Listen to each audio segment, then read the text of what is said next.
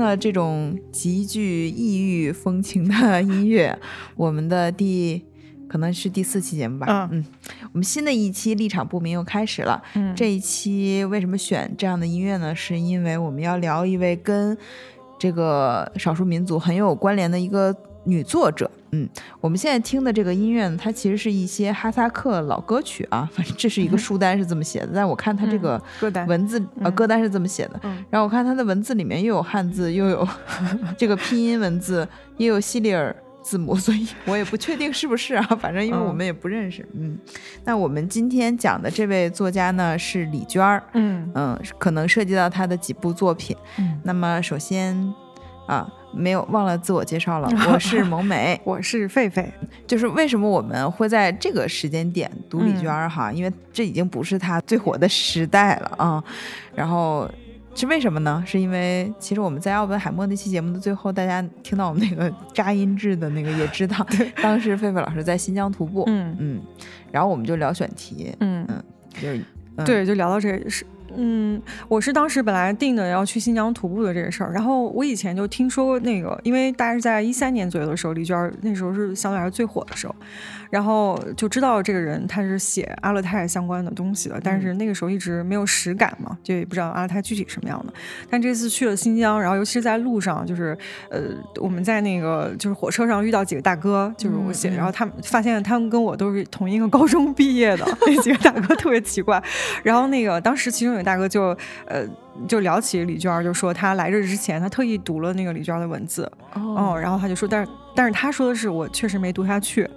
哦，然后那个我那个朋友他就是一个忠实的李娟读者，然后他在路上的时候就带着李娟的诗集去的，所以我那个朋友就现场就奉献给他一句，那说明您的文学水平有待提高呀，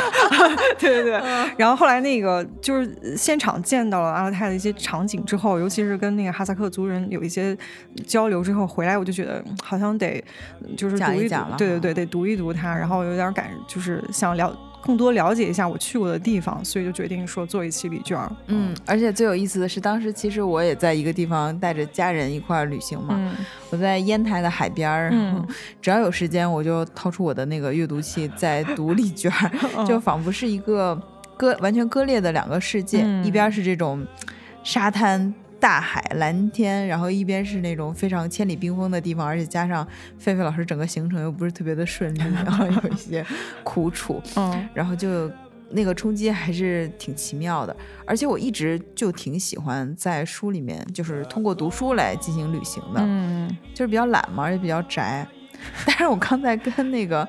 狒狒在说这个事儿的时候，他就送了我一句凡尔纳的名句。对，就是因为凡尔纳就是儒勒·凡尔纳那个写科幻小说的，他一直被称为穿着拖鞋的室内旅行家。嗯，对，就是因为他其实还蛮宅的，他那些呃那么有想象力的那个冒险故事，其实都是他在家里面愣想出来的。就就是真的是一个那个虽然人不出去，但是心都在外面的那样的一个作者。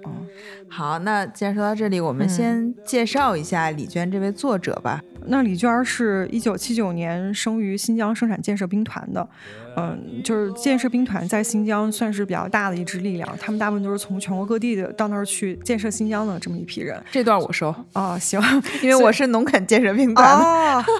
对，然后那个，所以李娟她其实是祖籍四川的这样一个人，然后她随着家人一起过去，她是在新疆出生的，嗯，但是呢，她在当地是就是没有这个户口的，就是不知道他们家里人具体怎么操作的哈。然后，所以她当时在新疆读到就是这个高中的时候。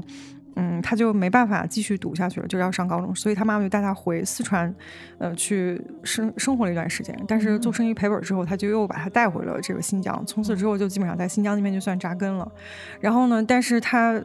就是读书没有读很久，他就辍学回家，跟他妈一起经营那个就是小的 杂货铺，杂货铺啊。然后嗯，就会跟着那个哈萨克的牧民一起转场，就是进入的那个山林里。然后他就是在这个期间，就是对哈萨克族的生活可能有非常多的感触。然后他在两千年左右的时候，他就照顾他生病的外婆。然后在那个期间，可能有比较多的闲暇，就开始他的创作和投稿。嗯，他在最早写的那个时候处女作就是《九篇雪》。嗯。然后后来他就开启他这个创作之路之后，很快就是因为他写的那个阿勒泰的一些生活，包括他对那个当地人的一些观察，就真的是非常细腻，所以很快就被那个《文汇报》啊、《南方周末》包括《人民文学》就相中了，然后开启了他的这个创作之旅。那今天我们要讲的最重要的那个，就是比如说。呃，我的阿勒泰和东牧场都是他比较后期的非常成熟的作品了，包括杨道这个，嗯，然后像，呃，就是这个动牧场是其实相对来说呃比较特别的一部，因为那几个都是他过去的作品集结的，就是呃出版的作品，但像动牧场这个其实有点田野调查的意味的，嗯嗯，是当时人民文学发起了一个叫呃。叫“人民大地行动者”的 非虚构写作计划，它相当于是一个签约作者，也就是说是一份约稿。嗯，然后当时这个动物场的这个故事，就是呃李娟跟着这个一一户人家深入到那个哈萨克族牧民去牧民的这个牧场，然后跟着他们生活了大概一个冬天吧。嗯，然后写下他的见闻，嗯，大概是这样。哎，就是正好听你说这个，因为我之前好像没有思考过这个问题。他在这个新疆建设兵团，就其实勾起了很多我的回忆。嗯，因为我们家就是 就是那个十万转业官兵建设北大荒去的东北。嗯，我的爷爷是安徽人，奶奶是四川人，然后姥姥姥爷都是山东人。然后基本上我爸我妈都是，嗯，因为是五七五八年开发的北大荒嘛，然后。我爸是五七年，我妈是五八年，也就是说他们就是生下来抱着去的北大荒。哦，然后我自己的感觉，这个城市虽然我们定居在这个城市，但是跟这个城市整个的风格有点不太一样，就它像是一个自成的一个小社会的那种感觉。嗯，包括我们说的语言，可能也跟当地的方言稍有呃差距。嗯。因为如果你因为都是各地人嘛，你要都说方言，就是谁也听不懂谁在说话，所以大家都是努力的在说普通话，跟传统的东北话就不太一样。包括很多东北方言我也不懂，饮食上也没有东北的那个根儿。就是总的来说，并不是一个东北的群落，它就是一个就是呃，算是政策的产物吧。嗯嗯，这就插播一句这个感觉。所以可能他最早他是以这样一个身份在新疆定居下来的，但是我觉得这个就很。很厉害，就他其实，在你说他是在观察，嗯，哈萨克族，其实他是跟他们一起生活，嗯，他并就像是他就是在观察一些，呃，没有民族标签的这样一些人，他只是在跟这些人相处。嗯但是我记得我们小时候就是非常明确的会说，比如说我们是总局的，然后那个 那些是市里的人，在我们那儿就觉得市里的人，这代表的其实是。嗯，素质相对差一些的，教育水平会差一些的，嗯，会有这样的一个身份的差距。我们也不会，虽然说这个比喻也不是特别恰当啊，就可能我们也不会觉得我应该去深入到这个城市的。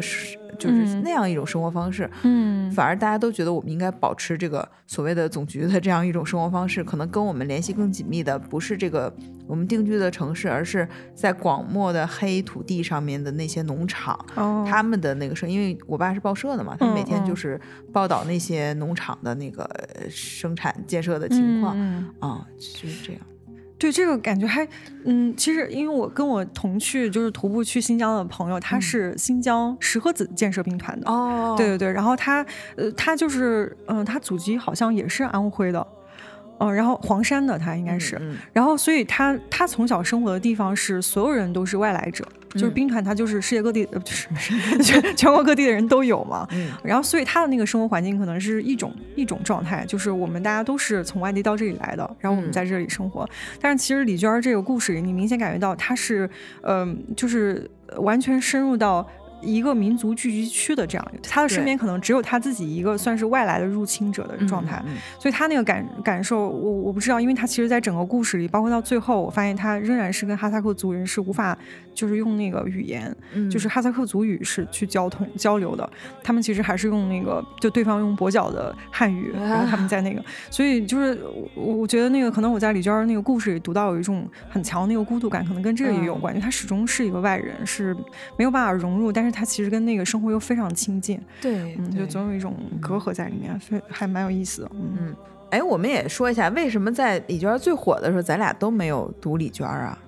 对我还印象特深，那时候还在中信上班呢，啊，就一下就火了，就超级火。然后，对你先说说你咋回事？我因为哈，我确实在。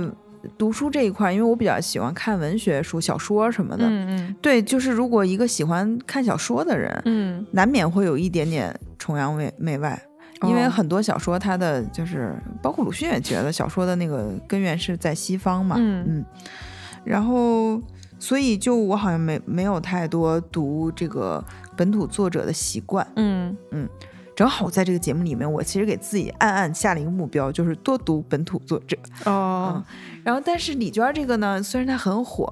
然后我又不是特别爱看畅销书，然后这个李娟这个名字在再乘以它的封面，就让我非常的害怕。我特别怕它是一个那种就是无限抒情的散文集。哦，这个是让我觉得。因为我这一辈子一直在干的一件事就是反矫情嘛，哦，就是很怕很怕这个事情，所以我就躲躲远远的。但是很奇怪的就是这次一读发现，哦，原来，所以人一定要不断的克服自己的偏见。嗯嗯嗯，就是什么事儿，你就是哪怕自己就是觉得有一个预设哈，你也得看了才知道，看了以后发现确实不是那么回事儿。嗯，其实我都觉得他。他跟你啊，跟 吉庆忍都有点像哦，呃，就是你们写作那个感觉怎么样？杨梦老师，感觉有点那个了。对对对，就是怎么说呢？呃，就是我们其实现在放出来的几期节目啊，好像都是女作者嘛，嗯，还挺奇妙的啊。嗯，就这些女作者反而都不是那种刻板印象里面认为女人该有的那种样子，那种抒情的方式。嗯，她其实是还挺克制的。嗯，而且还很幽默，大部分都是很幽默的，对，所以一看我就觉得，哎呀，就是有一点，哎呀，相逢恨晚的感觉。嗯嗯，对我是怎么回事？因为我。就是我几乎不读散文，嗯，就是一听说是散文，我就哎呀，我就脑仁疼。就是我我觉得这个真的是深受当时那个就是语文教育的那个，就是只要一说什么什么散文，我脑子里就是形散神不散，就是毕淑敏，就那个那个就出来了。然后我就觉得哎呀，不行不行。而且我我印象中会有一个感受，就是散文没剧情啊，哦，然后我我就很怕它就是没有情节，我就会有一种我不知道我在看什么，然后那个就就很担心我自己的阅读就会变，就是会困。啊，就我不知道我在读什么，明白明白。哦，然后后来我就其实蛮排斥的，然后所以我当时读那个李娟的时候，因为我最早看的是那个我的阿勒泰那个啊，它其实就相当于是一段，嗯，就是一篇一篇的文章的合集，所以就比较适合我。我就想，万一读了这篇不行，我就赶紧跳下一篇啊，嗯嗯，就是没有连续的那个故事。我就发现，竟然是一读就进去了。嗯，他实在是写的太有意思了。是的，就是，而且完全不是像我想的那样疯狂抒情，就是 开始华丽的词藻哐哐哐堆起来。嗯，完全没有，就是写的，嗯，真是。确实是没想到的，然后我就觉得一下就就读进去了。我那天不是还跟你说吗？我那天不知不觉我就读了三个小时，然后我就一下登上了那个微信读书的排行榜。我当时觉得哇，竟然还有点成就感。然后第二天晚上的时候，就突然间有一个事儿，有朋友找我，我心里就想怎么办？如果今天我就跟他 去吃这个饭，我就没有办法登上微信读读书的排行榜了。哎呦，就是已经有点那样的状态了，就还蛮有意思的。对呀。呃，而且我觉得吧，李娟有一点让我觉得挺难得的。嗯嗯，其实我是首先刚才我们的对话中，我就觉得散文这个问题，其实我们应该是可以，嗯，更就是对他的认识还是比较浅薄，还是停留在那个语文课本上。我觉得语文课本的那种教学方式，确实影响了我们对文体的感知。嗯，那么在李娟的这个整个故事里面，我觉得最难得的就是。他好像他的那个我就不很小，就很多人写散文我很大，嗯，就比如说我们都很尊敬的那位余秋雨老师，就是他在文化苦旅中他的我就非常的大，嗯，但是你看他李娟就是哪怕他写自己的事儿，他写他们家里的事儿，嗯，他那个我都很小，嗯嗯，这个就让我觉得，嗯，也可能这就是他受读者欢迎的感觉，就是你从他的文字里面。没有感受到那种压迫感，嗯，就是他不是说一定要教会你什么东西，他一定要让你感觉到什么东西，嗯，就是在讲他的一些故事，而且他把自己就是放的还挺低的，嗯，对，就是他更多的是他观察到了他人。然后他观察到了周围的世界，他就是从动物、植物到风到雪，就是你觉得这个人他的那个眼睛，你就好想进到他眼睛里看看他看到的东西是什么，嗯，对，还挺不一样的。而且那天我看到有人说，就是抖，呃，李娟是他唯一关注的抖音博主，是吧？因为有抖音，还有抖音的，对对对，他会在抖音上分享一些他旅行的故事。然后呢，而且前段时间有一个事儿，就是是哪个书啊？是他哪个书？好像是阿我的阿勒泰还是哪个书？在拼多多上有大量的盗版。哦，然后那个。出版社投诉无门什么之类，他当时还非常愤怒的发了一些抖音什么的。嗯，我就觉得，因为我从来不刷抖音，但是我觉得如果要是李娟的话，我也看一看，我觉得还还挺有意思的。嗯，好，那这个我们的这些感感受的介绍类的文字，我们先到这里。嗯，我们可以嗯深入到他的具体作品里面。嗯，这次呢，我们其实选了跟他有关的。五本书，嗯嗯，会在接下来的这个整个的讲述中涉及到，嗯，那分别是我的阿勒泰、东牧场，还有羊道三部曲，嗯嗯。为什么选这五本书呢？嗯，就我们俩感觉就是，其实关于牧场这。其实四本啊，就是东牧场和羊道都是关于哈萨克族人转场，呃，游牧的这个生活故事，而且它深入在里，跟我们的生活截然不同，就可以看一下少数民族的这种生活方式。然后我的阿勒泰呢，其实是有一些关于李娟自己的，她的她的这个整个的家庭，嗯，然后就有助于我们了解他这个人和他的作品，然后而且还跟杨墨老师的这次徒步非常的契合，比较嗯，所以我们选了这五本书，对。然后像我的阿勒泰里面，就是它其实是比较详细，就是呃，因为这个作品集其实是他比较早期的一些作品的合集，所以你能看到他在不同的时期他的一个写作的状态。嗯，然后他也在里面介绍他自己的家庭，就是虽然用散文的形式，就都是一些呃比较零碎的小故事，就是包括他，呃因为他家庭其实也蛮有意思的，他是跟他的母亲还有他的外婆，就相当于是三代女人同堂，然后在一起生活。他就是分别用篇幅来讲述了他的妈妈和他的外婆。就是都非常有意思，所以他那个三部曲有具体的名字吗？杨道是这三部作品的一个总称，叫杨道。那么三部曲分别是春牧场，嗯，前山下牧场，嗯，还有一个叫第三部叫深山下牧场。嗯，它这个和冬牧场是什么关系呢？就是杨道三部曲，他跟扎克拜妈妈一家不呃转场从春牧场。然后夏牧场两个夏牧场，嗯，然后冬牧场呢，它是跟驹马一家，嗯，度过了这个冬天，嗯，然后它这个你看，基本上这几个就连起了，除了没有秋牧场啊，就基本上三季吧，嗯。嗯，哈萨克族人是这样的，他是世界上现存的唯一一个游还在保持着游牧生活方式的这样一个少数民族，嗯，那么他们就是根据气候不断的变化，然后率领他们的羊群，嗯。呃少量的牛。呃，它主要是羊嘛，牛，然后马、骆驼，他们这几种牲畜，嗯，转场在非常非常范围非常大的一个牧场里面，因为我们知道有的那个。它就是有点像那个耕地不能反复耕种一样，它这个牧场也是要休休养的，要不然它的那个草不断的被吃。因为我们也仅有的那种农业知识也知道，比如说羊吃完的那个草，它对草场的破坏是比较大的。嗯，如果你一直吃的话，这个草的植被完全被破坏，那可能下一步就是荒漠化。然后他们生活就是一个植被相对比较脆弱的这样的一个。整体的状况，那么为了保持这种相对脆弱的环境，他们就要在不同的季节把这些牲畜赶到不同的地方，嗯，然后去吃草，吃草，嗯，那你看冬天因为特别冷嘛，嗯，大雪把大部分的那个呃。就是新新疆大部分的地方都盖住了，他们就会走到最南端，嗯，去吃那个，就南端可能还有一些草根啊什么的，嗯，然后随着这个雪线不断的北移，嗯，然后他们就往北走，嗯，到夏牧场就是走到最北的那个深山里面，阿勒泰了是吗？嗯？哦，然后再再下来，哦，就就是它就是一年不断的在轮转，然后在那个冬牧场里面还有一段就是，嗯。比如说，他看他跟着驹麻他们一家在一个地方发现有有一个特别特别大的铁栅栏，把很大一块一块地都圈走了。嗯，他就问那个驹麻说：“为什么会圈走这样一片地？”嗯，然后驹麻就说：“说这个这个政府说了，你到时候你们把这个。”放羊把草都吃光了，汉族人人家一看说，都说新疆好地方嘛，什么也没有，草也没有，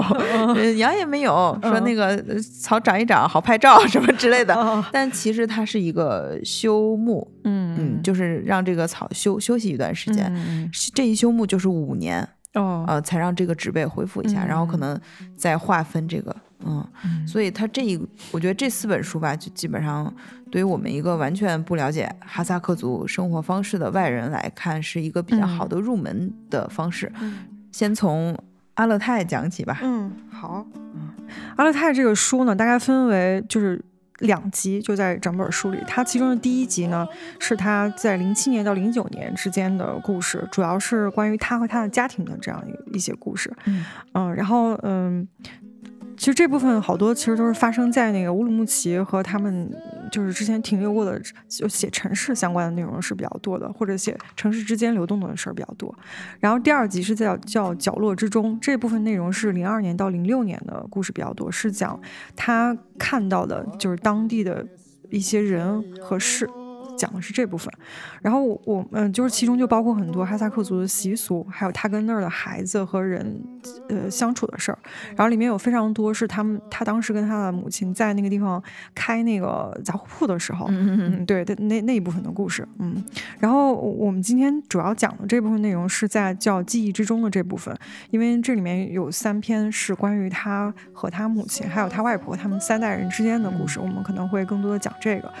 嗯，然后就是在我读完整篇那个我的阿勒泰之后，我我自己就是对我来说，我我印象最深的是那个第一个故事，叫我所能带给你们的事物。嗯，因为这个是我就相当于读的第一句李娟，就是在这个故事里，呃真的是从一开头我就发现这个人与众不同。就这个作者，嗯，我给大家读一段哈，因为他最开始讲的是什么事儿呢？就是讲他从乌鲁木齐回来，给家人买了俩小兔子。嗯，然后他买这个兔子的时候呢，人家告诉他这是袖珍兔。就长大的，结果兔子长巨大巨肥，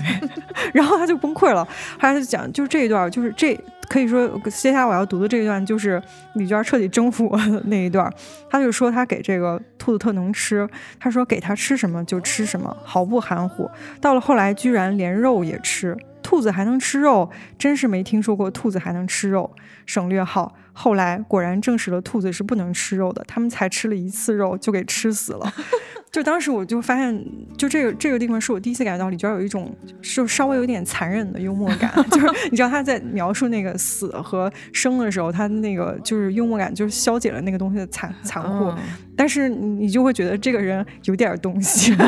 这个作者哦，就完全征服我了。接着又讲他那个就是养金丝熊的事儿，呃，然后这一段其实他曾经在那个乌鲁木齐打工过一阵儿，所以他这里面也讲了一些他在乌鲁木齐打打工的事儿。然后我就接下来还有一小段也是让我就是能感觉到这个作者就是他在描述他的感受的时候。就是会让我觉得特别惊艳，嗯嗯，就比如说他说乌鲁木齐总是那么大，有着那么多的人走在街上，无数种生活的可能性纷至沓来，走在街上简直想要展开双臂走。嗯，就我我对这类类似这样的事情就很很敏感，因为就是可能跟那个学心理咨询有关。嗯，我我们那个工作的最主要的一个工作方式就是展开你的情绪和感受，哦，就是把它具体的描述出来。然后我我发现李娟的好处就是。就是有的人他在描述那个感情的时候，就是有一点那个，就像你说有点矫情，就是他那个文字让你感觉是你摸不着的。就是你知道他在描述这些事儿的时候，他用的都是你能看懂的三千三千字的语言，然后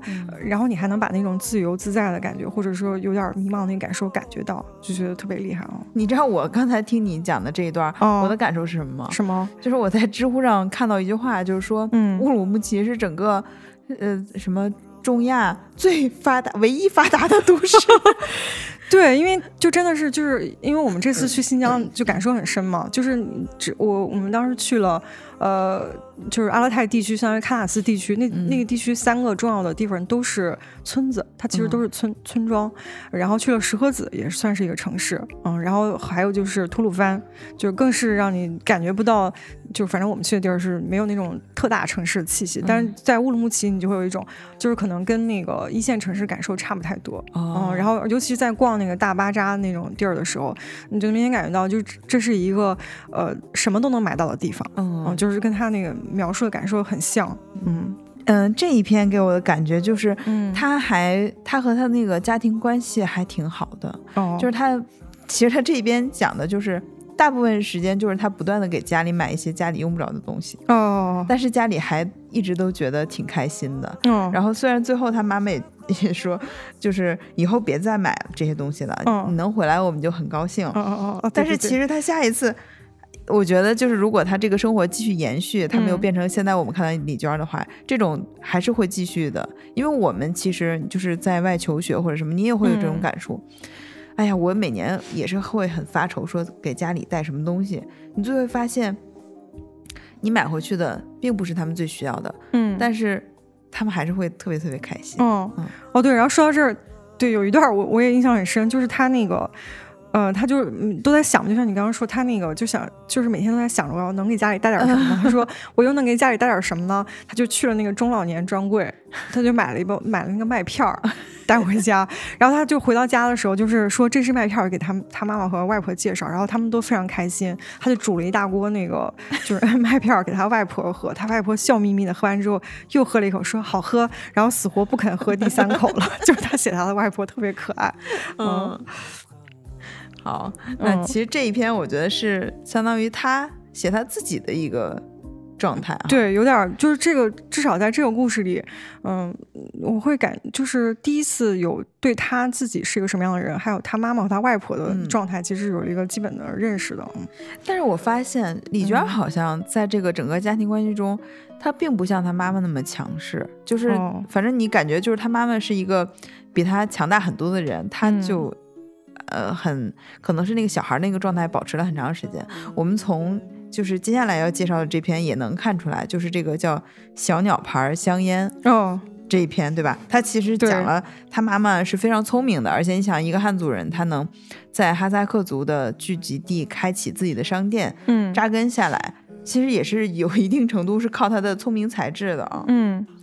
对，然后他怎么去写他妈妈？其实就是那个那个聪明劲儿，他就写的是，因为他们家不是汉人嘛，其实他们都不太懂这个哈萨克族语言，然后他妈妈就为了能够让哈萨克族人能理解我们在卖什么，就开始给这些产品胡乱的起名字，嗯，然后他就讲了这个就是。嗯，他这个开头这段就写，他说他妈妈创造了无数的新词儿，极大的误导了本地牧人对汉语的理解，实在可气。嗯，然后他比如说他接下来他就举了一些例子，比如说那个如果你要给他解释有东西是丝光棉的，像咱们说化纤、腈纶、涤纶，但其实那个。别人就是哈萨克族人是不知道这是什么的，嗯，然后他们对这些是没有概念，他妈就直接说这是塑料的，对方 哦理解了，立刻立刻就觉得 OK 买，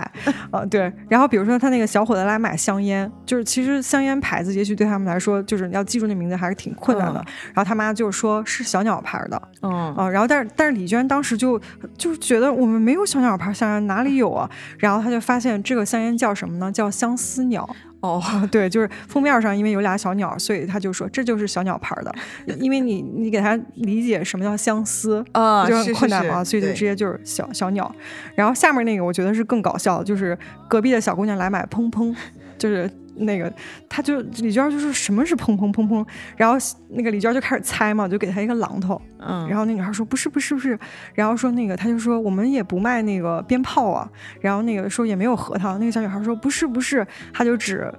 是什么呢？是一个手雷形状的白酒，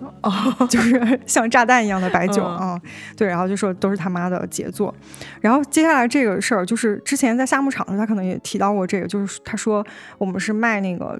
要吃那个喀拉蘑菇，嗯，喀拉在哈萨克语的意思就是黑色的，嗯，然后他们就是说喀拉蘑菇是什么呢？就是。木耳，嗯。啊，对对对，就他就觉得木耳和那个就是蘑菇都是菌类嘛，然后是黑色的这种蘑菇，所以就叫喀拉蘑菇，嗯，而且说这个他的这个自创的这个语言传的非常非常广，对，几乎横跨了全地区六县一市，都是他妈发明。我觉得其实这个就是表现出他妈挺有那个，其实我觉得这是一种语言天赋，是的，是的，因为他能跨越到语，就跨越语言的这个表象，嗯，直达这个实质。所以他才能沟通，嗯，但你看李娟这个读过几年书，就是不如没读过书的人，嗯，因为我们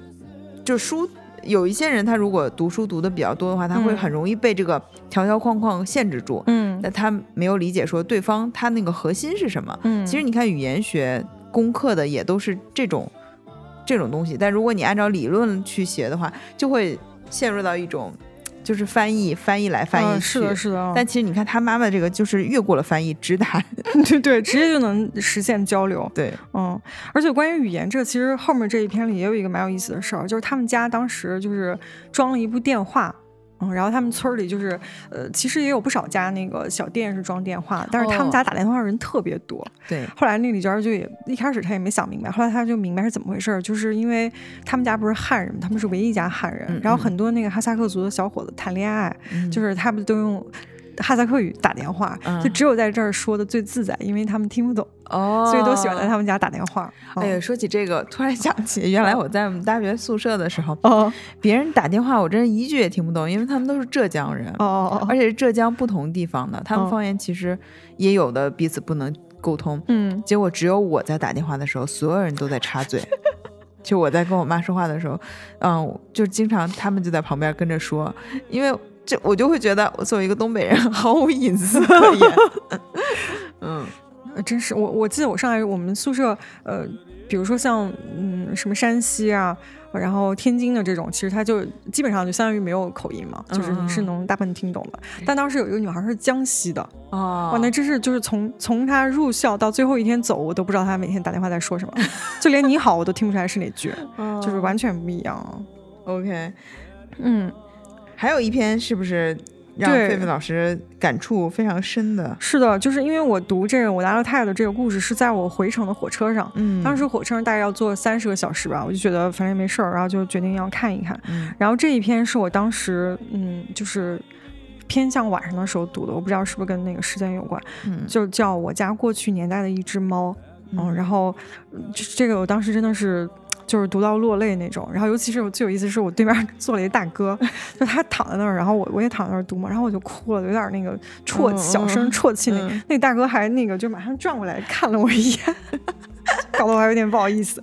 嗯，这篇其实是他写他外婆的事儿的，然后但是他其实写的是他外婆过去成长的那个村庄，他那个外公是个蛮不争气的男的，就是赌钱，然后把家里东西都当掉了，然后他这里面描，其实这段他看起来蛮心酸的，就是他外婆有一个很喜欢的有个小庆。就是反正是一个小小小玩件儿吧，然后他外婆特别喜欢那个东西，他就是因为他当时外公已经把家里就是都散的差不多了，他外婆就是拼命护着那个东西，就不希望他外公卖卖掉，呃，他外公甚至把他家养的那个猫都给卖了，嗯，对，然后但是那个猫又很厉害，就是。卖完之后又从隔壁镇子跑回来了，嗯，就是他这在这个故事里，就是这个猫连着被卖了两次，最后都跑回来了，直到最后一次大概被卖到一个非常遥远的地方，就这猫再也没回来。然后他整个故事在讲这个事儿，然后就是他外婆当时喂这个猫的时候。就在门口，它会有一个水波，它就会往里面放水。平常就是给这个猫添水，这个猫回来之后就会在这个水波里面喝水。然后后来，即使这个猫就是被卖掉很久了，外婆仍然往里面浇水，就放水。它的意思就是，要有一天它回来，它就知道这儿有水了。嗯，就是这个这段其实主要就在讲这个故事。还有对那个小小小庆的事儿给忘了，那个小庆就是后来他那个外公实在是就是闹得不行了，就一定要把它卖掉。后来他那个外婆就非常生气，就是有点那种就是又生气，然后又无力又没有办法了，就在他不断央求之下，就把那个庆给扔出去，就是扔到他身上，就意思是你卖就卖吧。嗯，然后其实我觉得在那一刻，他那个外婆就有一种。就他最后的那个尊严和希望都被扔出去的那个感觉啊，就写的还挺难受的。而且其实这里面最让人感触的是什么呢？嗯，就李娟好像她这里面并没有写她回去哦，就是感觉她是一种想象中的回到故里。然后里面我发现有一段就是咱们两个都画了线的，就是那一句“我不是一个没有来历的人”。嗯，哎呀，我就看到这儿，我就是。还是很容易，很容易就是引发我的那个泪点的这段，我就读不下去了啊，我就不读了。为什么李娟写的这些，比如说关于家庭、关于呃家人，然后民族这些，我们今天读起来其实都是会有一些感触。其实关于每个家庭、每一个人，他身上都是会有值得书写的这个文学性的。嗯，那么特别是如果一个家他有这个。嗯，在几代人就有迁徙的这个经历的话，它整个就会被拉得很长，整个经验就会被拉得很长。嗯，比如说，当我第一次回到我爷爷的家乡的时候，那种看到那个土地，因为嗯房子都没了，只剩只剩宅基地了。嗯，当时所有那个，因为我姓尹嘛，嗯，然后那个小镇是小镇还是什么？他整他整个都姓尹。哦。就我从小在尹家庄那个意思啊，对，有点那个感觉，叫尹吉好像。哦，那里所有的人都姓尹，但是他们说的话跟我的口音完全都不一样。嗯，但我们在那个血统上是有很深的那个根源的。嗯，就可能在那个时候你也觉得，虽然我没有感觉我的根是这里啊，但是可能也会难免会有一些浮想联翩的感觉。嗯，我觉得这就是人，人总是好像在不断的寻求自己的来历在哪里。嗯，然后像，就比如说我作为一个。很多东北人他都没有自己的那个特别深的那个根儿在东北，我们不是说女真人的后代什么的那种，而是也是后面过去的。其实，在跟比如说一些呃宗族概念特别强的那些同学在聊的时候，你会有一种就是说不清道不明的那种，有一点小小的自卑的感觉，就好像就像李娟说的，我好像没有来历一样，哦，那种感觉。哦，但呃，虽然我倒不是有自卑的感觉，但是会有一种很有点空虚的那个状态，就是你不知道你跟在哪儿。但是我我有一个印象很深的是，就是我朋友在给我讲，就是潮汕地区的那个，就是那叫什么来着？就宗族的那个。祠堂，哦，对他就是讲，就是男孩可能出生他就有一个族谱，他就会给你写一个牌子，然后你就进到那个里面去了，呃，然后就是你家历代的那些人都会在上面找到这个东西，然后就想起就是在我的老家，就是至少在我们那个村村子里，就是我们连墓碑上都是没有刻字的，就没有墓碑这东西，就是我们的坟地就是一个土包，然后他都是通过就是记忆，就是就在这儿这些土包是你家的。坟，然后他是通过就是查他，因为他是在一个山的斜坡上，就是从上往下，然后你就通过那个去，比如说，嗯，比如爷爷，然后这下面是几个人这样的，就是你就通过那个去判断哪个是你自己自己家里面的人，然后所以那个时候我就觉得就是好，所以好像我我就感觉我跟那个东北没有那么强烈的那个羁绊啊，然后那那个更深层次的那个感受是你老是觉得自己是飘着的。嗯，就是没有没有真正的家那样的，嗯，然后所以那个就当时李娟那个到最后也是这一段，我就印象特别深。然后她后面这这一句，我觉得还可以，就是她从那个我不是一个没有来历的人这一段写完之后，他最后那那一句话，我觉得是比较接近我的感受。他说我不是虚弱的人，不是短暂的人，哪怕此时立刻死去，也不是短暂的人。嗯，就是好像你有一个明确的东西是在那个现实世界的一样。嗯，他就，所以这一段真的是，就有点儿，有点伤到我了。但是我我我最喜欢其实最后一段，就写那个那个猫，他在幻想中那个猫回来了。呃，对。对，他说总有一天，他绕过堰塘边的青青竹林，突然看到院子空地上那面熟悉的石磨，看到石磨后房檐下的水缸，流浪的日子全部结束了。他飞快地窜进院子，径直去到自己往日饮水的石钵边，大口大口地痛饮起来，也不管这水是谁为他注入的，不管是谁，在这些年里，正如他不曾忘记过家一样，从不曾忘记过他。我当时读这段的时候，我的感觉就是李娟也在写她自己，嗯嗯，就是她也是那个希望有一个家可以回的人，也希望就是就是你会觉得那种你没被别人忘记，心里有人惦记的感觉，就就在这个地方，就读的还挺好，嗯嗯。而且我觉得就是我们当代人会越来越面临这个身份危机的感觉，就是我们永远都是漂泊的，我们可能从从出生那一刻，就是你会发现。可能你的父母全不是本地人，然后你的旅途就从这一刻开始，你可能将来会越走越远。对，就是，嗯，就可能到那个时候，我不知道大家还会不会去寻根或者怎么样，你是怎么去寻你这个根？这些都是可能是留给就是像来来和他们以后的人的一个话，自己去找吧。对对对。哦，就除了除了这三篇故事之外，讲他自己家族的让我印象很深。呃，还有一篇我自己就是因为是跟我的旅行当中遇到的事儿有关的，所以我印象也很深。就是这个摩托车穿过春天的我也很喜欢这一篇。对对对啊，就是讲那个他骑摩托车，然后在火戈壁上迷路了。嗯嗯，然后就是其实迷路之后是很慌张的嘛，因为就是而且他那个车相当于是没油了，就是还挺恐怖的。而且看上去跟他。同行的这个人是他的叔叔，叔叔啊，对，也挺不靠谱的，好像对对对对，两个人还挺危险。嗯，对，就是其实是蛮危险的。然后，但是就在那么危险的时刻，然后他就突然间在那个迷路的那个地方，就地上捡起了玛瑙。嗯，哦，对。然后后来就这一段是，其实我当时读的时候，呃，就是印象，就是突然间就跟我当时在呃新疆。地方就是我们当时是坐了一个出租车，然后那个出租车司机就是载着我们从一个地儿去另一个地儿的路上嘛，就经过大片大片的戈壁，嗯嗯，然后当时就在那个戈壁上就能看到很多人，就是拎着小口袋。啊，就是所谓的很多人，就是能看到，比如说，呃，有人三四伙人，嗯，就是一伙可能三四个，然后很多都是小孩儿或者青年人，然后他们就在那个戈壁上就是学嘛，学嘛东西，然后我就说，我说这些人在干嘛？一开始我以为是外地来旅行的人在那玩，他说这些人在捡那个宝石。哦，啊，就是因为那个地方就是戈壁滩里经常会有这种很稀奇的石头，他们就能拿去卖。然后那个包括他，因为这个司机自己经历也很也很传奇，他以前是在那个阿尔泰的山里面淘金的，就在那种黑金工厂，就是就是帮那个老板淘金，因为其实上面是不允许淘金的啊。然后他们当时还很危险什么的，嗯，然后就他就是说，就是阿勒泰地区真的是遍地是宝，只是。当地的人没办法使用它们，就是因为它其实属于国家的财富，就是你不能那样去开采，而且开采会破坏环境，就国家也不允许啊。然后当时我们就，就我们几个，我们当时四个女孩坐车，然后我们就说，哎，那那个我们能不能去捡啊什么的？跃跃欲试了。对对对，然后那个大哥说，他说你们去啊，你们去也捡不着，因为你们都分辨不出来哪个是。就你看不出来哪个是真正的那个有有价值的石头，他就得带着人去。然后我们几个就可逗说：“那那个大哥，下次咱们再约，你就带着我们去捡石头就行，我们别的来啥也不干了，你就带着我们去捡，然后捡完了咱就一起分分。”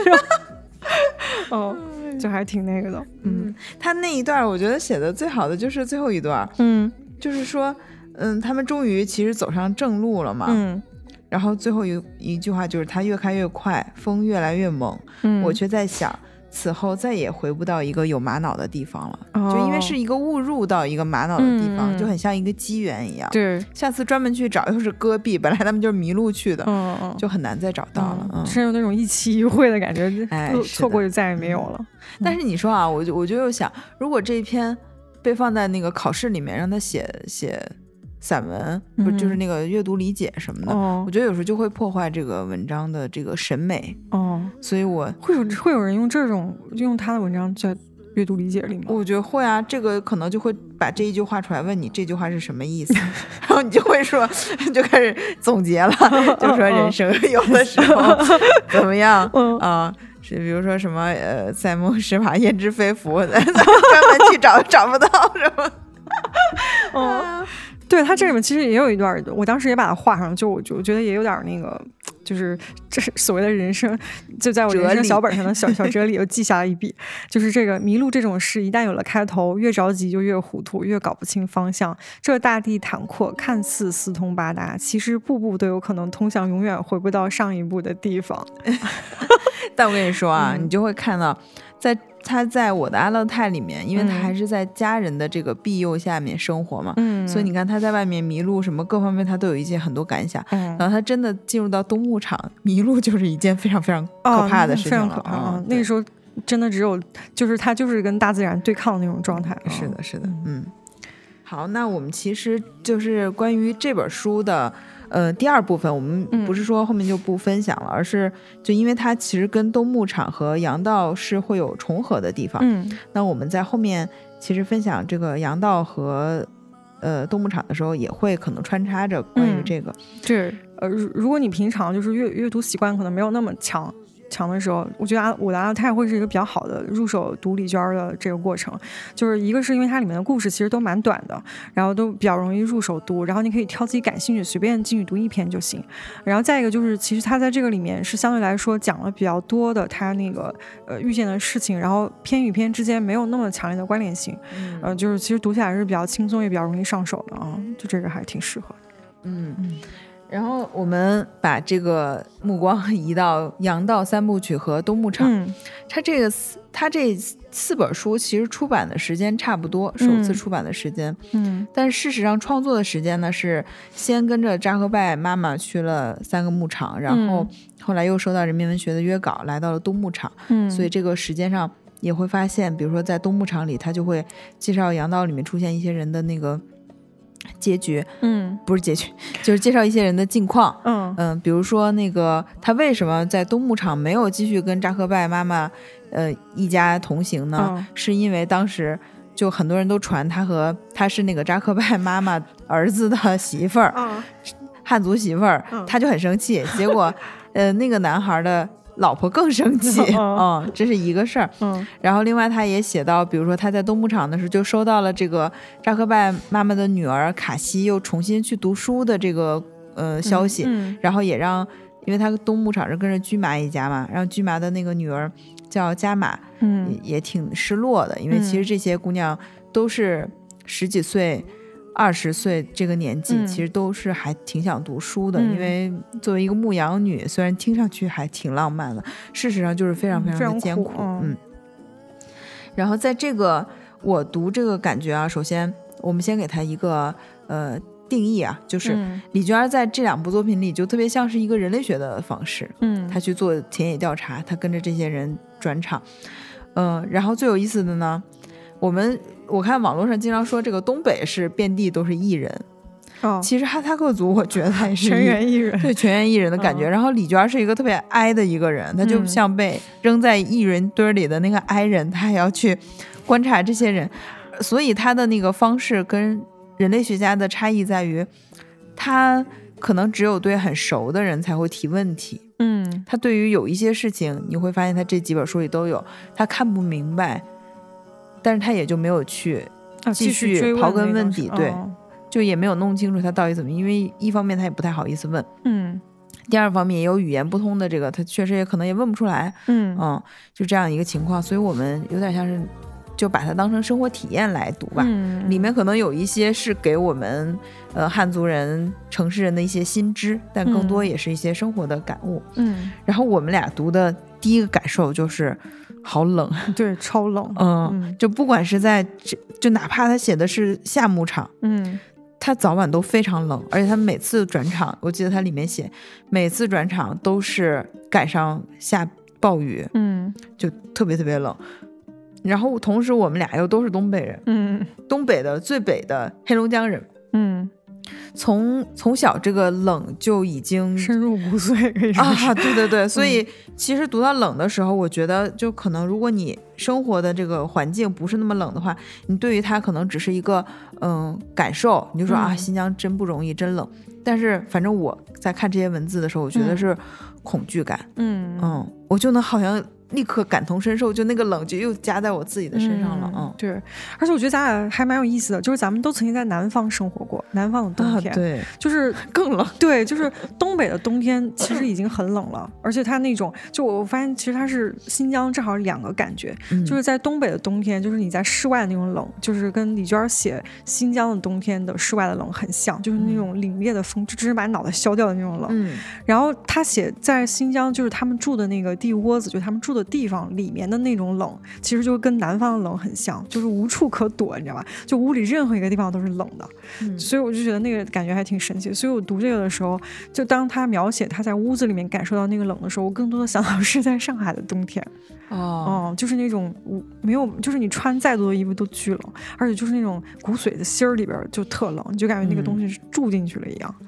对，然后我们看到这个这个冷吧，就是。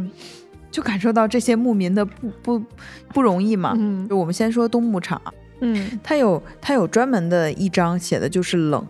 嗯，对，嗯，它这个嗯，比如说他会说，呃，这个冬牧场的气温会降至零下四十二度哈。嗯，因为我能体会到的就是最冷的那个大概是零下三十多度，我没有体会到零下四十度。嗯，但是三十度，我跟大家说一下感受是什么。如果这个公交车是没有。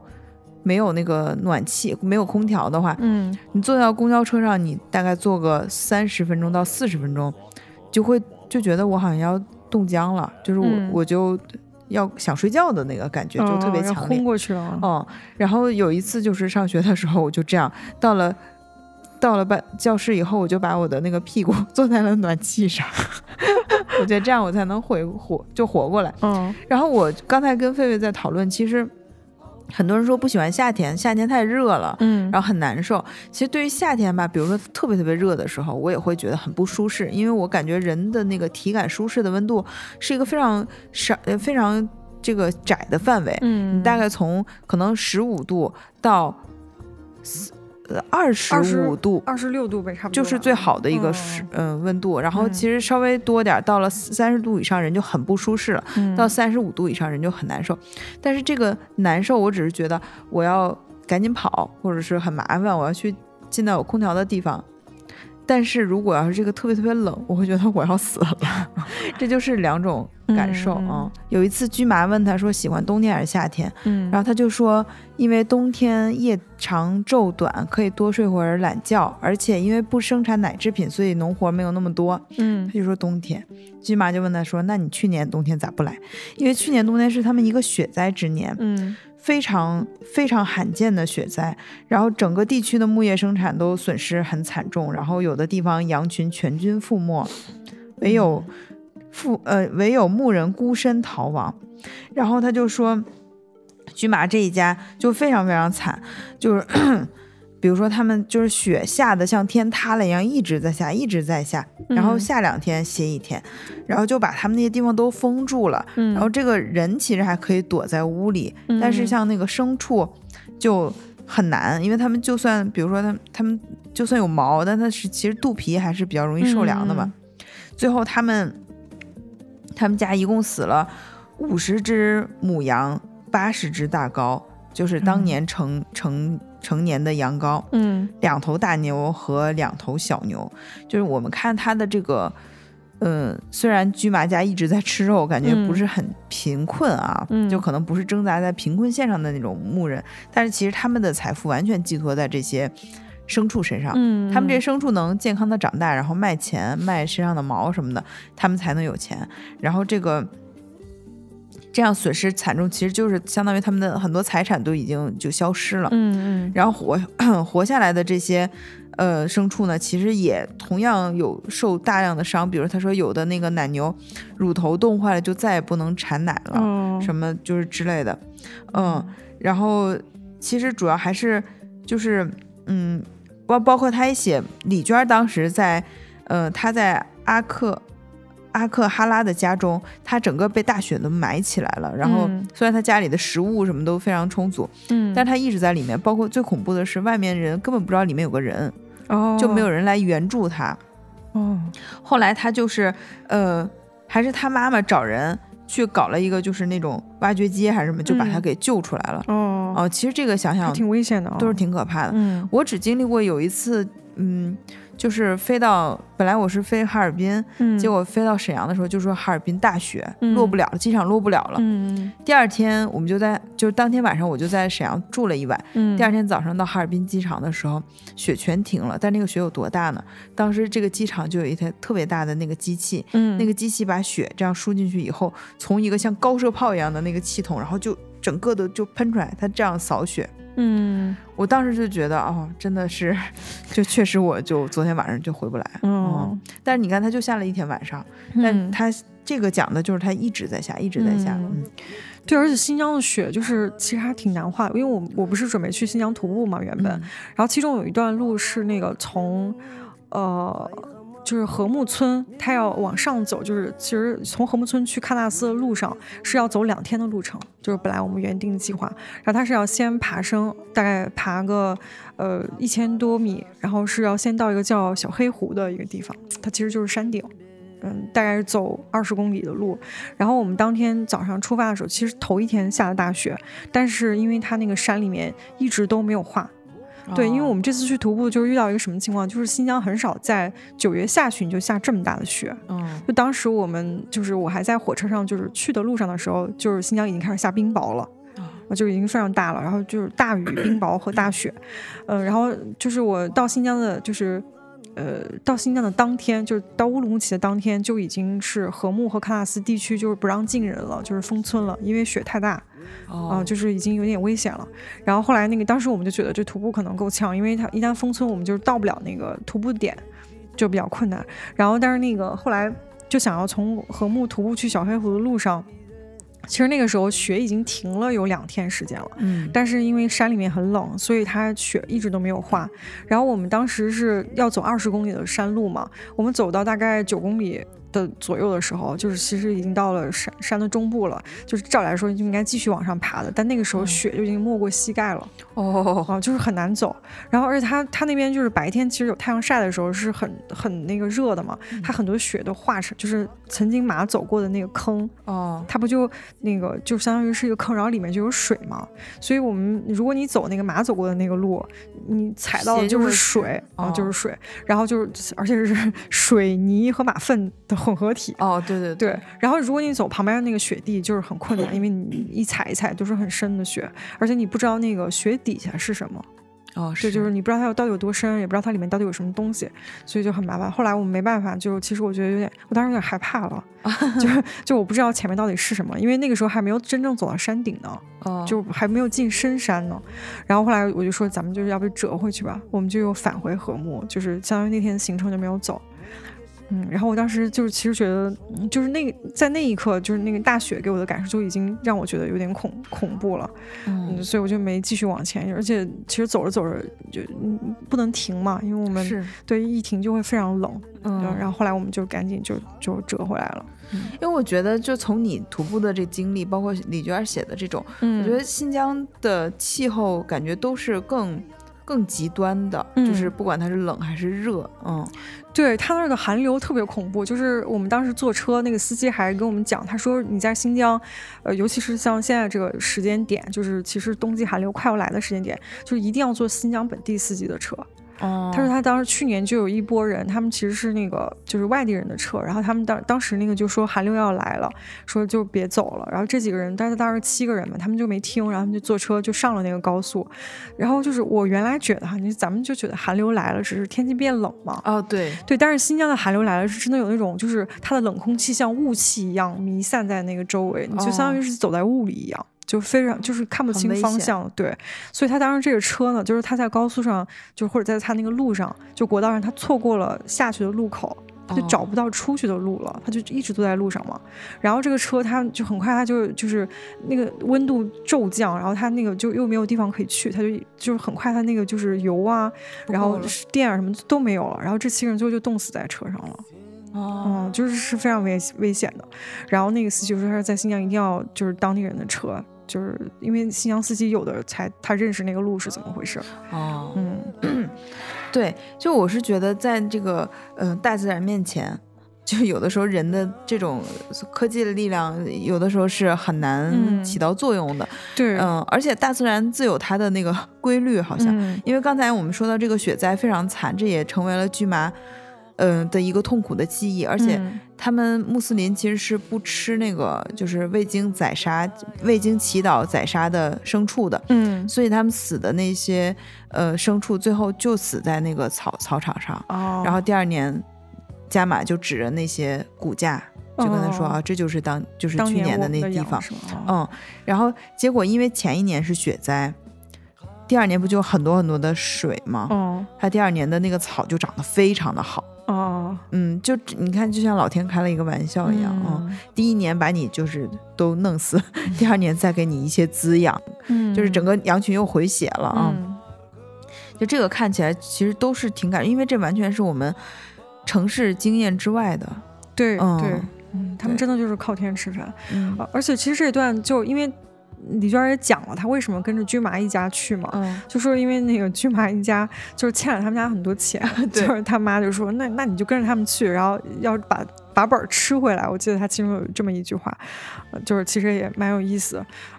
嗯，然后呢，我们通过这两部呃这四部书也知道了这个哈萨克族人在游牧时候的那个方式。嗯，首先他们的居所在。嗯，其他三季是毡房，就是其实外观看上去有点像蒙古包，嗯，但是感觉好像就更高一点，就它好像不像蒙古包，感觉是那种坐在地上的一个，它那好像上面还有个顶什么，就是还挺漂亮的。啊。但是也不是说蒙古包不漂亮的意思，就反正他们夏春秋是嗯蒙呃毡房，然后到了冬天。很多就是住在地窝子里面，地窝子就相当于在地下面挖出来一个凹地，然后拿羊粪都垒起来，然后最后搭成一个那样，它其实就还相对比较保暖，也也不会让风就是你在平地上这个不是相当于就很风灌进来这样，对，它是在地下，对，它是个相当于半地下的这么一个状态，对，然后可以在里面烧火生生火什么的。其实它第一部分讲的那个。就是怎么建设这个地窝子，其实已经会让很多人感觉到不适了啊！就一开始，但是我觉得整个读的这个过程，你就是嗯，质疑哈萨克，理解哈萨克的过程啊。就是一开始你会发现他们是拿羊粪来当建筑材料的，他们的屋子、他们的羊圈、牛圈都是拿羊粪搭的。嗯然后呢？特别是他们的狗住在他们地窝子的那个烟囱那个地方，因为有点暖暖和啊。然后它有时候来回走，那个羊粪渣就会往下掉。然后包括他们冬天喝的那个雪里面，也是会化开以后就会有那个羊粪蛋儿什么的。嗯嗯，反正他们跟羊粪非常的密集啊。对，然后嗯，对，这这个就是，然后但是他们会完全把这个羊粪垒成的这个建筑装饰的非常漂亮。比如说他们的女性。会在里面就是铺上那种手工的呃绣片啊，或者是各种大就是粘什么的。嗯，对，就是刺绣的一些针织品，就像过去妈妈把那个对对 什么电视机什么全都用那个东西盖起来，就是这种的。就是他就说一装饰以后就觉得哎，就完全忘记下面是养分这样的啊。除了住的地方呢，呃，烧的是养分。那如何获得水呢？其实，在水这个地方，我就。还挺有感触的，嗯，就他们一开始到东窝子，他们就是化的雪雪，嗯，然后化的雪里面，因为就刚才你说的有羊粪、马粪都在里面，嗯，但是如果你要是一铲就是很干净的那样铲呢，李娟一开始就采用的这种方式，铲不下多少，他的工作效率就会很低，对，然后他会发现，呃，妈妈就是他那个嫂子，就驹麻的老婆，就是直接拿扫帚把那雪都扫在一个麻袋里，然后。再背回来。嗯，然后一化开，里面就是什么什么粪什么的都有，但是他说又没有什么味儿，哦，又不是臭的，嗯，他说因为反正就被冻的都那个什么了，主要他说养马都是吃草嘛，他说也没有什么嗯脏东西，嗯，然后那个水其实对于来他们来说是非常非常关键的东西，因为人确实一定是要需要水嘛，嗯，然后他们的生活牧民的生活又一直在外面奔波，很冷。所以他们要靠不断的喝茶来取暖，嗯，然后我后来阅读到后面的感觉就是，其实喝茶也是他们填饱肚子的一种方式。就是他们这个主食馕，就是新做的时候是非常非常好吃的，这个一会儿你可以分享一下，贼香，嗯，但是呢。它只要一放，它就会越放越硬，因为它这样也是便于储存嘛。嗯，它会越放越硬。当它特别特别硬的时候，它只有泡在那个茶里才能泡开，才能吃。嗯，所以他们也要不断的喝茶泡馕，然后这就我感觉他们一天可能就正经吃一顿饭，就那顿饭可能是抓饭或者是炒点菜呀，或者焖面什么的，肉什么的。对，但是一天中其他的一顿就是就是喝茶泡馕。吃点什么其他的奶制品什么之类的，嗯，然后关于馕有一个故事，我今天跟你讲的时候，我今天跟费费老师分享的时候，他都觉得非常震惊，嗯，就是他在扎克拜妈妈一家一直吃的是旧馕，嗯，然后。菲菲老师说：“为什么不吃新囊？新囊贼好吃。”嗯，他说的理由就是这样的。他就说，那个如果要先吃新囊的话，当时是很享受。可旧囊又怎么办？吃完新囊，旧囊就会变得更加坚硬，更难以下咽。好比把好日子全透支了，剩下的全是不好的日子。但如果能忍住诱惑，就会始终过着不好不坏的日子。啊，我就真的觉得就是那个。可能就是平常生活真的是，嗯，太苦了。就是你必须要那个维持在一个中等的水平，他才能够忍耐啊，压抑住一些自己的欲望。因为李娟说，因为新囊太好吃了，嗯，所以每次新囊出现的时候，他就会忍不住多吃很多。但是如果这样的话，你们 相当于整个家庭的消耗的粮食就会增长很快，嗯。对，就是关于这个新囊有多好吃呢？就我那朋友，我那朋友是个蛇子人，他就这样说的，他说那个没有一个新囊能活着回家，哦，就是新烤出来馕真是太香了。然后我们当时是那个在有一个叫香师傅的馕店里面 买了那个馕，然后就是新烤的，而且它那个它都是用那个塑料袋儿塑料袋儿掐着那个底边儿，就是它不会封口嘛，嗯，所以我们当时坐在那个出租车上，就那个味道，然后我们那个车里的每个人都要来抓一口那个馕吃，就是一定要把那个到家的时候，它其实就只剩个底儿了，就大部分都已经被我们揪光了，就是实在是太香了。然后我本来还想带一点那个 回回来，但是我就因为那个我们不是剩了点底片嘛，然后就到第二天、第三天吃的时候，就明显感觉不是当时吃那个样子了，然后就觉得就是想算了嘛，后来就没带回来那么多。那个囊，然后他他们就给我讲了一个故事，就是讲他有一个同学，就是之前去法国留学了，就是那个上完大学之后就去可能读研什么的，然后他妈去看他，就从新疆背了好多馕过去，就是一定要让他吃家乡的东西，就觉得可能对胃好，就是他们那儿就对那个馕的那个依恋就有点有点那种感觉，就是就有点像馕教一样，但真真的就是太香了，因为他我记得李娟有一段这个。就不具体给大家找出来了。他描写那个馕的香气，嗯，我觉得这段他写的特别好。嗯，他那个大概意思就是，一开始馕刚烤出来的时候，它的香气是非常招摇的，就像你刚才说的，每个人都都很忍不住吃。嗯，然后它到随着它的那个时间推移，它这个香气就慢慢的、慢慢的收到里面，是一个非常沉稳的那种感觉。然后你必须要呃借助茶才能把它这个嗯泡出来啊，就是才能又入口。然后，但是你看，他们一直说茶茶什么的，这个茶可不是咱们平时泡的那种什么红茶、绿茶、白茶，它就是那种非常一般的，其实就是为了让水增加点滋味的。我觉得就是那种砖茶，对，就是茶马古道的那个那个，他们茶的那种，嗯，大量的压制，其实中间有一块就是有有一个地方，他们写把那个茶砖撬开的时候，里面很多都发霉了，嗯，但是这个茶他们还最后还是喝了。这个他们这就必须要说到说为什么牧民吃饭的那些习惯啊，比如说里面就讲到说牧民每个人都要戴墨镜，并不是说耍酷，哦，是因为他们平时喝的水，你看刚才说的自然的水，这个只有在夏天才能有，嗯，因为他们大量都是冰冻的时候，那就是雪化开的水和。冰块化开的水，这种水好多是没有经过地下流淌，没有那个地地下的那个矿物质渗入的，所以他们大量的牧民体内都是缺乏矿物质的，然后以及他们平时摄入的那种，嗯呃，维生素是非常不够的，蔬菜和水果都是非常匮乏的，所以呢，这个会导致。他们会容易出现眼部的一些疾病，嗯，比如说那个夜盲症啊什么，就是缺乏维生素 A 嘛，嗯还有包括什么青光眼什么的，他们戴墨镜就是为了保护自己的视力，嗯，你知道看了这段以后，我都觉得我平时喝水是一个非常奢侈的事情，嗯，而且我们原来还会把那种很干净的水就是浪费掉，嗯嗯，就我虽然说有的时候生活习惯很难改掉，但是我后来每次用水的时候。我就脑子里都会闪过李娟的这些画面，嗯，但是我觉得李娟特别好，就是她，其实你说她能不知道，就是她肯定后面也出来了嘛，就是外面这种生活，但她并没有说好像谴责城市人的这种生活方式，嗯，然后说就是呼吁大家关注牧民的这种贫贫困状态，因为我觉得她更多的把自己放在那个就是大自然的那个角度来看，嗯。去，这就是他们的生活方式。对他可能头一年是这样，就是雪灾，第二年他就是给你滋养，这就是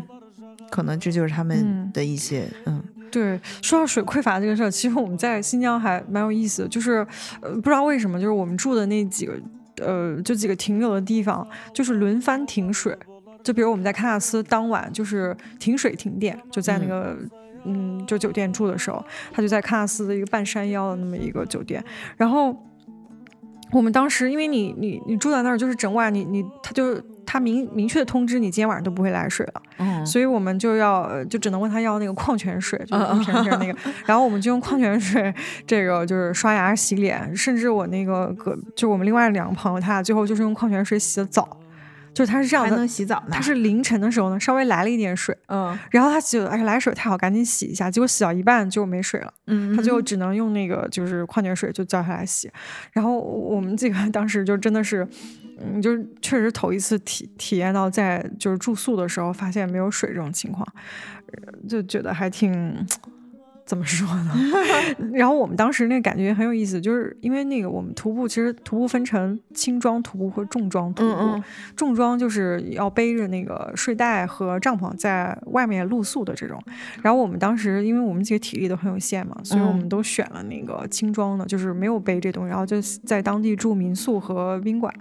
然后呢？但是那一个晚上，我们就说说那个，你看，咱们虽然那个没 体体验到那个重装那个走路的过程，但咱体验到了重装的生活。因为重装不是也没有那种自来水，它也只能靠那个。然后我们就觉得自己还挺那个什么的。然后尤其是因为它厕所也停水之后，你不能直接尿或者是拉在厕所里，我们都是出去在野外找了一个野地里上厕所。然后那个就，所以后来我读到那个李娟就讲，她在那个就是当地，因为很冷嘛，所以她说上，她说她非常同。同情便秘的人，屁股都冻麻了。是对对对，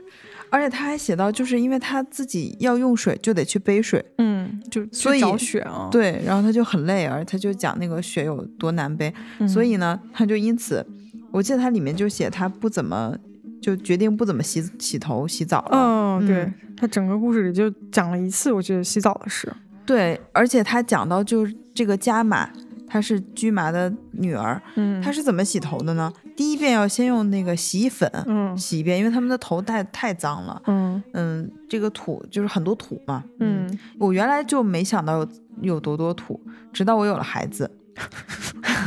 然后我就陪他去一些，比如说草地或者是那个公园玩，嗯，小孩就天然的非常喜欢土，嗯，然后你会发现，一个是冬天的那个。干枯的草里面有大量的灰，就是那个鞋，就是我们我们大人的鞋。比如说你要像我妈妈穿的那个皮靴，嗯，一天那个上面就厚厚的一层灰，嗯，然后到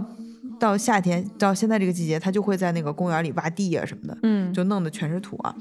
然后你想，这个他就是每天都是这样的生活，这个头发里的土就很多，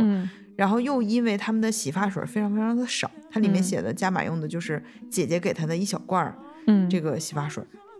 为了这个省洗发水，嗯，他就会 洗衣粉，对，先用洗衣粉清一遍，把它最脏的洗掉，然后再用这个洗洗洗发水再洗一遍，然后其实头也头不干净啊，因为我们知道其实有的时候，嗯，又用很多水来去投这个头发，他们就是其实很多都固在头发上，也洗不掉，嗯，但是李娟有一次说，即使这样，它也是比那个完全不洗 要好要轻很多，嗯。嗯，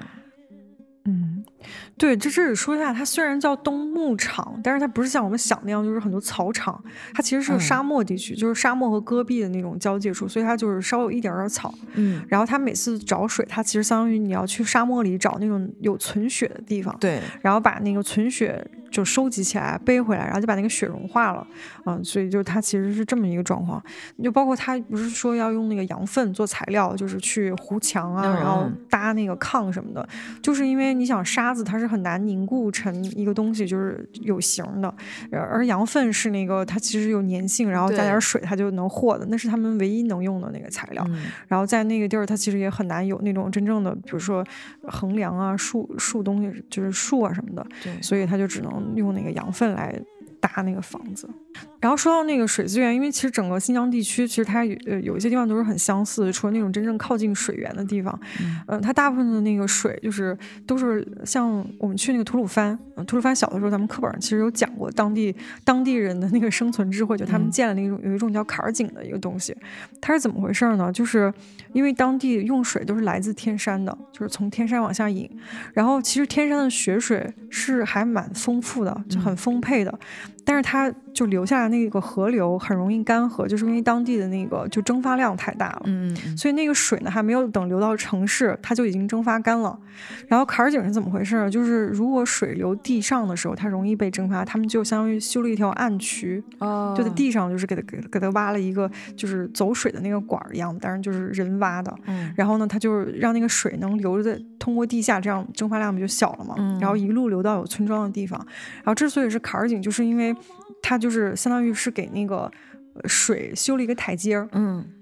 就流到这儿，然后往下一个流到这儿，然后它在每一个那个台阶那个位置，相当于修了一个储水池。嗯，就这样的话，就是那个那个位置的人，他就可以在这个储水池的附近建立他们自己的聚集地。嗯，然后这样的话，就是它，所以它整个那个坎儿井就有暗暗道，就是流水的，然后有明渠，就是这个地方水会稍微露出来一点，然后形成一个蓄蓄水池，然后这附近就可以住人。嗯，然后它大概是有点是这种的，还有那个深井，就是能把水从底下打上去，然后周围的人也可以用的。然后就就即使到现在那个吐鲁番地区，就是你去它那个村子里，就是不是城市的地方，它仍然有那个就是非常多的那个坎儿井的那个水区，就在那个村子里。然后它会有一个地方，就是还蛮神奇的是，因为你想象一下，就是一个像井字形那样的就是村庄。然后它那个水相当于是要四通八达的流嘛，嗯嗯，所以它就会在有一些特殊的位置设置一些动力装置，就是围绕那儿，然后让那个水可以四面八方的流，然后流动起来，所以它整个水就是都是像有点那个流觞取水那个感觉，哦，然后它每一个那个就是就是水水渠就是动力那个。那个东西附近就会变成他们的有点像社交区域一样啊，因为比如说有些女的，她们会在那个位置就是清洗他们的那些东西啊，然后小孩儿他会会在那儿玩水，然后那个老人就会坐在那儿聊天儿，就是一些一些男的，特别有意思。然后你就会觉得，就是发现他们就会围绕那个地方就形成一那个，就是就有点像那种聚落一样，就还蛮有意思的。嗯。对，哎呀，我真是读到这些，我才会发现我们平时很多习惯的生活便利的这个都是非常非常奢侈的。嗯嗯，对，而且我发现我在新疆见到了很很多，就是呃，真的是有点因地制宜那样的，就是这这种类似的。算是设施，比如说坎儿井是一个，然后还有像刚才他们讲的地窝子这种。然后我们后来去了一个地儿叫交河故城，它就是是当年的一个，呃，就是一个有点那种军事重镇一样的。它它它那个地方也蛮有意思，它之所以叫交河，就是它是两条河交汇的地方，它就隆起了一块。然后这个城是怎么建起来的呢？它就是它其实是一个比较高的这个平坦的，就是像一个土台一样的地方，它就像刻印章那样。就是把墙保留出来，然后往下挖，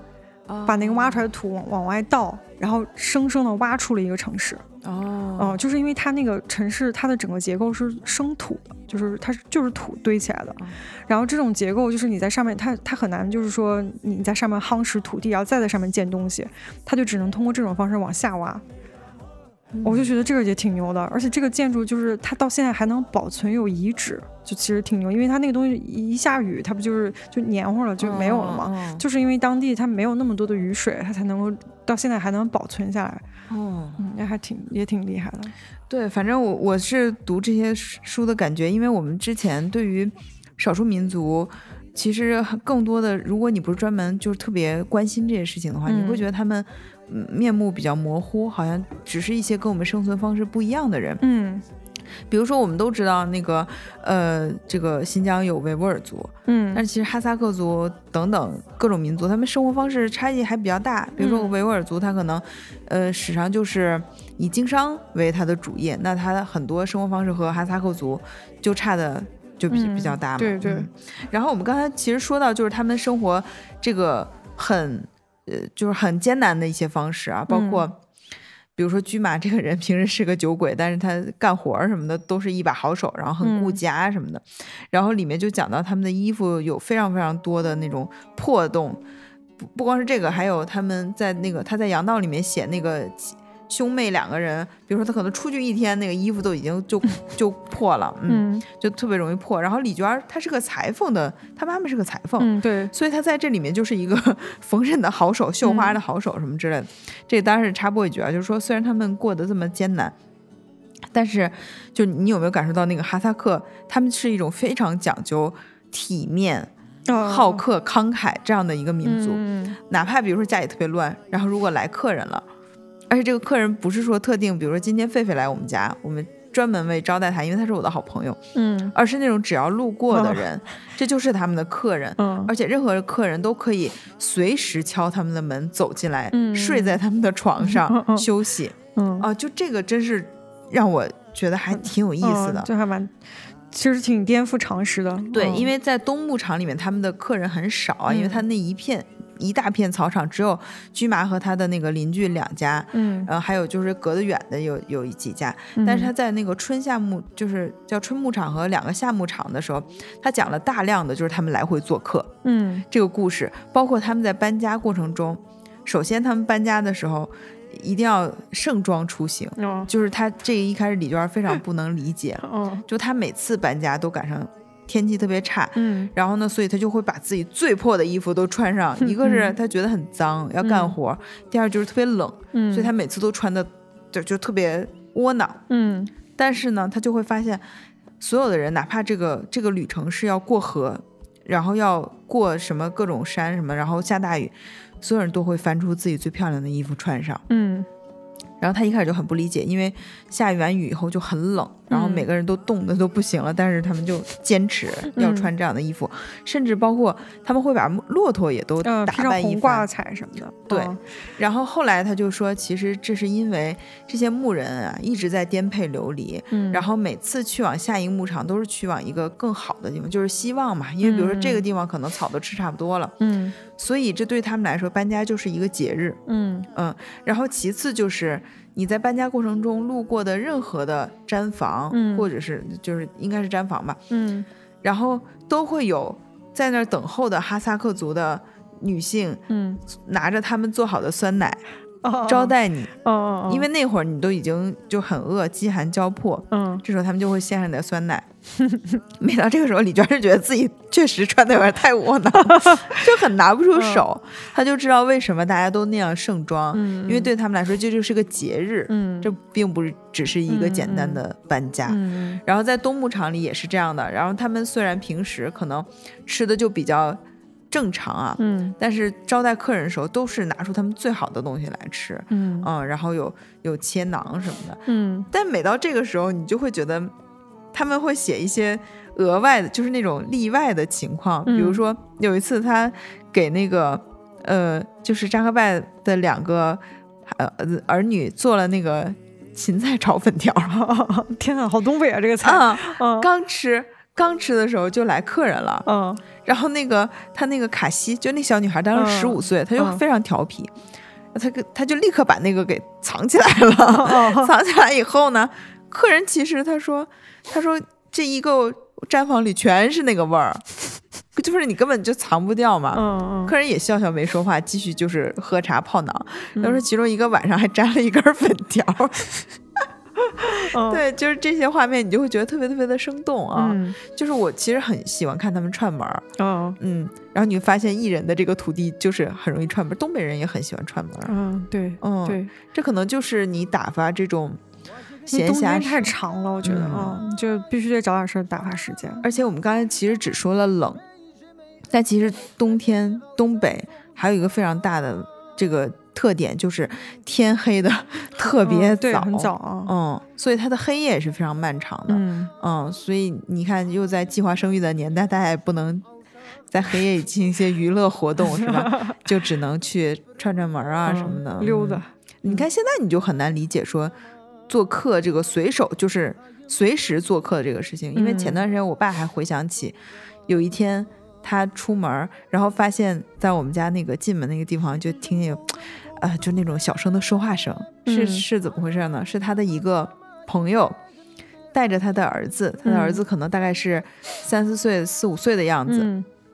想来我们家做客，但他儿子很害羞，不敢进来。他爸爸正在给他做工 做工作，就说你去吧，什么什么什么。你说他这个就是很随机的，其实他下一秒就要敲门了，但是我们并没有事先得到通知。在当时的那个社会，就觉得这是很合情合理的啊。嗯，这是我我看这个故事里面，可能除了那个吃肉以外。就觉得很开心的，就是这个做客。做客，对。啊，说到这个做客，就是我们当时到那个，就有一个边境村叫白哈巴，就是也是当时我们就是徒步的最后一段路。然后那个在那个白哈巴村的时候，呃，它那个附近就是相当于是呃中国跟哈萨克斯坦交界的一个小村。然后它那儿就有一个景点，就是那个中哈边境大峡谷。就它是就是那个峡谷中间就相当于是缓冲带，对面就是哈萨克斯坦，然后这边就是那个巴哈巴村，就相当于中国的边境嘛。然后我们当时是 因为要去这个地方看看，它其实还挺远的，就离我们住的地方就得租一个车。然后我们上了这个租车师傅的车，这个师傅就说：“他说能不能晚一会儿去？他说我有一个战友过来看我了，我必须要回家接待一下。”对对对啊！然后我说我们说行啊，因为其实也很好奇哈萨克族人是怎么就是接待的之类的吧。然后当然他已经是一个就是汉化，因为他毕竟是我觉得在兵团可能待过的人，就是在军队待过，他就是不太一样吧。然后我们就去了他的家里，就是在那个外面啊，然后。他就跟他的战友就是交流，就是呃，他的战友还带来了一个部队的领导，就是一个干部，对对，然后他们就呃非常礼节性的那个握手，然后交谈，然后他那个战友还带来了他的妈妈。哦，就是其实是一个嗯，感觉应该他跟他关系蛮好的，因为他上来的时候他就说，他说这是以前我的老战友了，然后怎么怎么样啊，就觉得还就是 挺有意思的。然后我们就在那儿等了一会儿，然后就周围随便看看，然后看他们就他，因为他们都用哈萨克语交流嘛，就感觉他们还蛮亲的，应应该有挺多年没有见了，就是有点那种的，就觉得还挺有意思的。其实我特别能理解说你招待客人用最好的食物哈，但当这个客人能在你家睡觉的时候，而且是个陌生人的时候，嗯，我是觉得这个事儿确实是他是另一种。另一种思维了，跟咱们这种被城市洗过脑的人，他就完全不一样。嗯，而且它里面其实讲到一个，我觉得特别特别有人情味儿的一个故事，就是李娟有一次就是回，他就回那个城市办点事儿，然后又回到他们那个牧场，嗯，结果就找不着了，因为他不知道那个地方叫什么。哦哦，然后那个带他去的车，就他搭的车，嗯，也找不着了。找不着以后呢，他就说没事儿，他就说那我就下来走吧。嗯，然后结果走着走着，就他就看到那个叫司马狐狸吧，就来接他了。哦，他说：“这个你怎么知道？”他说：“其实就是从他在那个县城，他要回来，然后以及他迷路这个事儿。”就通过哈萨克族人这种小范围，因为他特别爱串门嘛，哦，他们，然后以及他们就是牧羊的每一个人遇到下一个牧羊人，都会把这个信息传出去，哦，就是六分法有点那种，就是对，有六个人就知道，然后迅速的就传到了他这个居住的这个妈妈家，哦。然后他们就兵分三路过出来迎他了，结果就把他给找到了。哦哦哦，这还挺逗的。对，他就讲了好多他们这种用这个人传人的方式去交流信息的一种最原始，但是就没有我们想的效率那么低的一些故事。嗯嗯，这还挺神奇的。对，说到这儿，就是我我当时从西安回来之后，我的一个朋友给我讲了一个他以前经历的过经历的事儿，就他就讲说那个之前他们的那个也是有点那种呃，就是地道的那种小团，嗯，然后他们当时就是可能就是也是在那个，但他没有讲具体是哪儿哈，就是也是在当地遇到一个小孩儿，那个小孩就在路边玩，然后这几个大人就是跟着他就一起玩，就玩沙包什么的，就大家玩的很开心，然后那个小孩就说说那个呃，要不你们来我们家吃饭吧，嗯，哦，然后这几个大人就觉得。呃，很新奇嘛，就说好啊好啊，然后那小，然后那个小孩说，那明天我们就这个时间在这儿见。然后大人就觉得这是一个玩笑，嗯，就所以其实他们没怎么放在心上，觉得这怎么可能有一个人说那个就是第二天让你来家吃饭啊这种，而且他怎么就能说了算之类的。然后他他们就应下来了。然后但是第二天其实他们都没有把这个真的当回事儿，但是他们就因为要去另外一个地方，他们就路过那儿了，然后就发现那个小孩在路边说：“你们可来了，说等了半天了，哦，我已经让我妈都做好了。”然后大家就其实有别的事，但他们就觉得不能辜负这个小孩，然后就去了这个小孩家里，就真的在他们家，就是他他确实他妈妈都做了一大桌的饭菜，然后大家就在那吃，然后就他们就觉得是一个非常神奇的经历。对，因为它里面其实确实写过一些他们的小孩儿，可能就是几岁这样的，嗯，然后来到家里来做客的时候，大人都会把他当成一个贵客这样招待，不会说那种戏就是戏谑小孩的那种话，嗯，就会把他当成成年人来对待，有点像你刚才说的那样。然后李娟在总结这样一些民俗的时候，其实就说到说，这首先他们太孤独了，嗯，就是他们一个牧人牧一群羊，然后又在广阔的那个草场上很难遇到一个人，所以这个就是他们抵御孤独的一种方式，嗯。嗯，而且他这个就是怎么说呢？我觉得有有人的地方才能有希望嘛，嗯嗯，所以这也是我我刚才说到那个传话这段，其实我脑子里突然想到一个不知道。哎，又要被我们的这个评论说什么也不知道，还说什么？但是这确实是我记得当时有一种语言，它很繁琐，嗯，它很复杂，两个人说话要说很长时间才能交流非常有限的一些信息，嗯，但其实他在交流这个过程中是蕴含了一些，呃，就是他们祖辈的一些信息的，他们是在交流这个东西，哦，并不是说简单的我今天跟你说吃饭什么的，哦，他们的文化其实是这样传递下去的，哦，然后如果有人听到这知道我说的是什么，请留言，呃，对，这是一个小插曲啊，嗯。嗯，然后而且他讲到他们的这些年轻人，嗯，就是每个人都很热衷于做客，嗯，然后比如说一家有那种，比如说分家或者是什么结婚什么这样的大事儿的时候，年轻人就要过去，就是有舞会，嗯哦啊，这个脱衣我觉得，嗯，对，这个就很开心。然后比如说你白天就是大人的一些应酬啊，然后把事儿都办完了，晚上他们是整夜的舞会，嗯嗯，然后他们哈萨克人，嗯，做客有一个特别。让人又觉得挺有意思的一个，刚才我们不说，就是主人会慷慨的接接待客人嘛？嗯，客人上门，如果主人家正好在干活，客人会立刻无缝的投入到这个劳动之中。嗯，然后每个人就哪怕他在自己家干活，都是拖沓什么的，他在客人呃就主人家做客都是不惜力的。嗯嗯，这个我觉得也挺有意思，就是好像就真的彼此都不把自己当外人的那个感觉啊。对。然后里面说到那个，我们刚才其实在这个背景音乐里，大家也隐约能听到一些舞曲，嗯，就是，嗯，我看看，我们找一个吧，嗯，你能找到，比如说类似那种什么黑走马的音乐？对对对，我觉得第二个好像就是，这个就是可能哈萨克族人的那个低曲，嗯，对。它里面就是说那个年轻人啊，就是他们就说哈萨克族人非常喜欢音乐，嗯，家里只要有录音机就那个就不停，然后会说彼此借磁带啊什么的，嗯嗯，然后他们当地的那个舞蹈就是黑走马，你看过黑走马那个舞曲吗？就是那个舞蹈，他就是把整个手这样伸出来，然后他其实有点像在马背上，就就就是这个动作，嗯。它有点像蒙古族的那个动作，哎，是两个手那样。对，它不像那个维吾尔族，维吾尔族是动脖子啊什么的，就是那样的，就手好像是上下的这样翻飞啊。然后黑走马就是感觉是很舒展的这种。然后它里面特意写到说，卡西这样一个就是平时毛毛躁躁的一个小女孩，跳黑走马的时候身体非常的舒展，舞姿曼妙啊什么之类的。然后他们这个年轻人的舞会持续整晚，其实也是他们去认识。同龄人，然后比如说谈恋爱啊，或者什么的这样一个就交友的渠道。然后李娟也参与过一次。嗯。但李娟好像跟着那个扎克拜妈妈，嗯，他们转场的时候已经是，呃，是将近三十左右吧，就是三十上下的年纪。嗯。那些年轻女孩都是可能十五六岁，嗯，就是差了一半的年纪嘛，她就觉得 太累了，而且她很难融入到这种哈萨克族人，比如说有小伙子对她有很有热情，邀请她跳舞，嗯，那她又 就有点不好意思，嗯，因为她其实作为一个汉族人，比如说她。在这儿写作啊，然后拿着相机，嗯，这些少数民族对他很感兴趣的，嗯，就是早传遍了，这有一个汉族人 啊，所以都想来看看他，嗯，而且你说就是审美这个东西，比如说你看惯了这种浓眉大眼、这个这个高鼻深目的这种同族人，然后你又来一个就是面目清秀的一个汉族人，戴着眼镜，你会觉得是另一种美嘛，所以就真的有小伙子就还对他挺感兴趣的，嗯。这个时候他就觉得不好，他就受不了那种议论啦，就是彼此就是女孩之间那种那种推推搡搡，他就说太困了，下次还是不要来了。嗯，而且他们这些。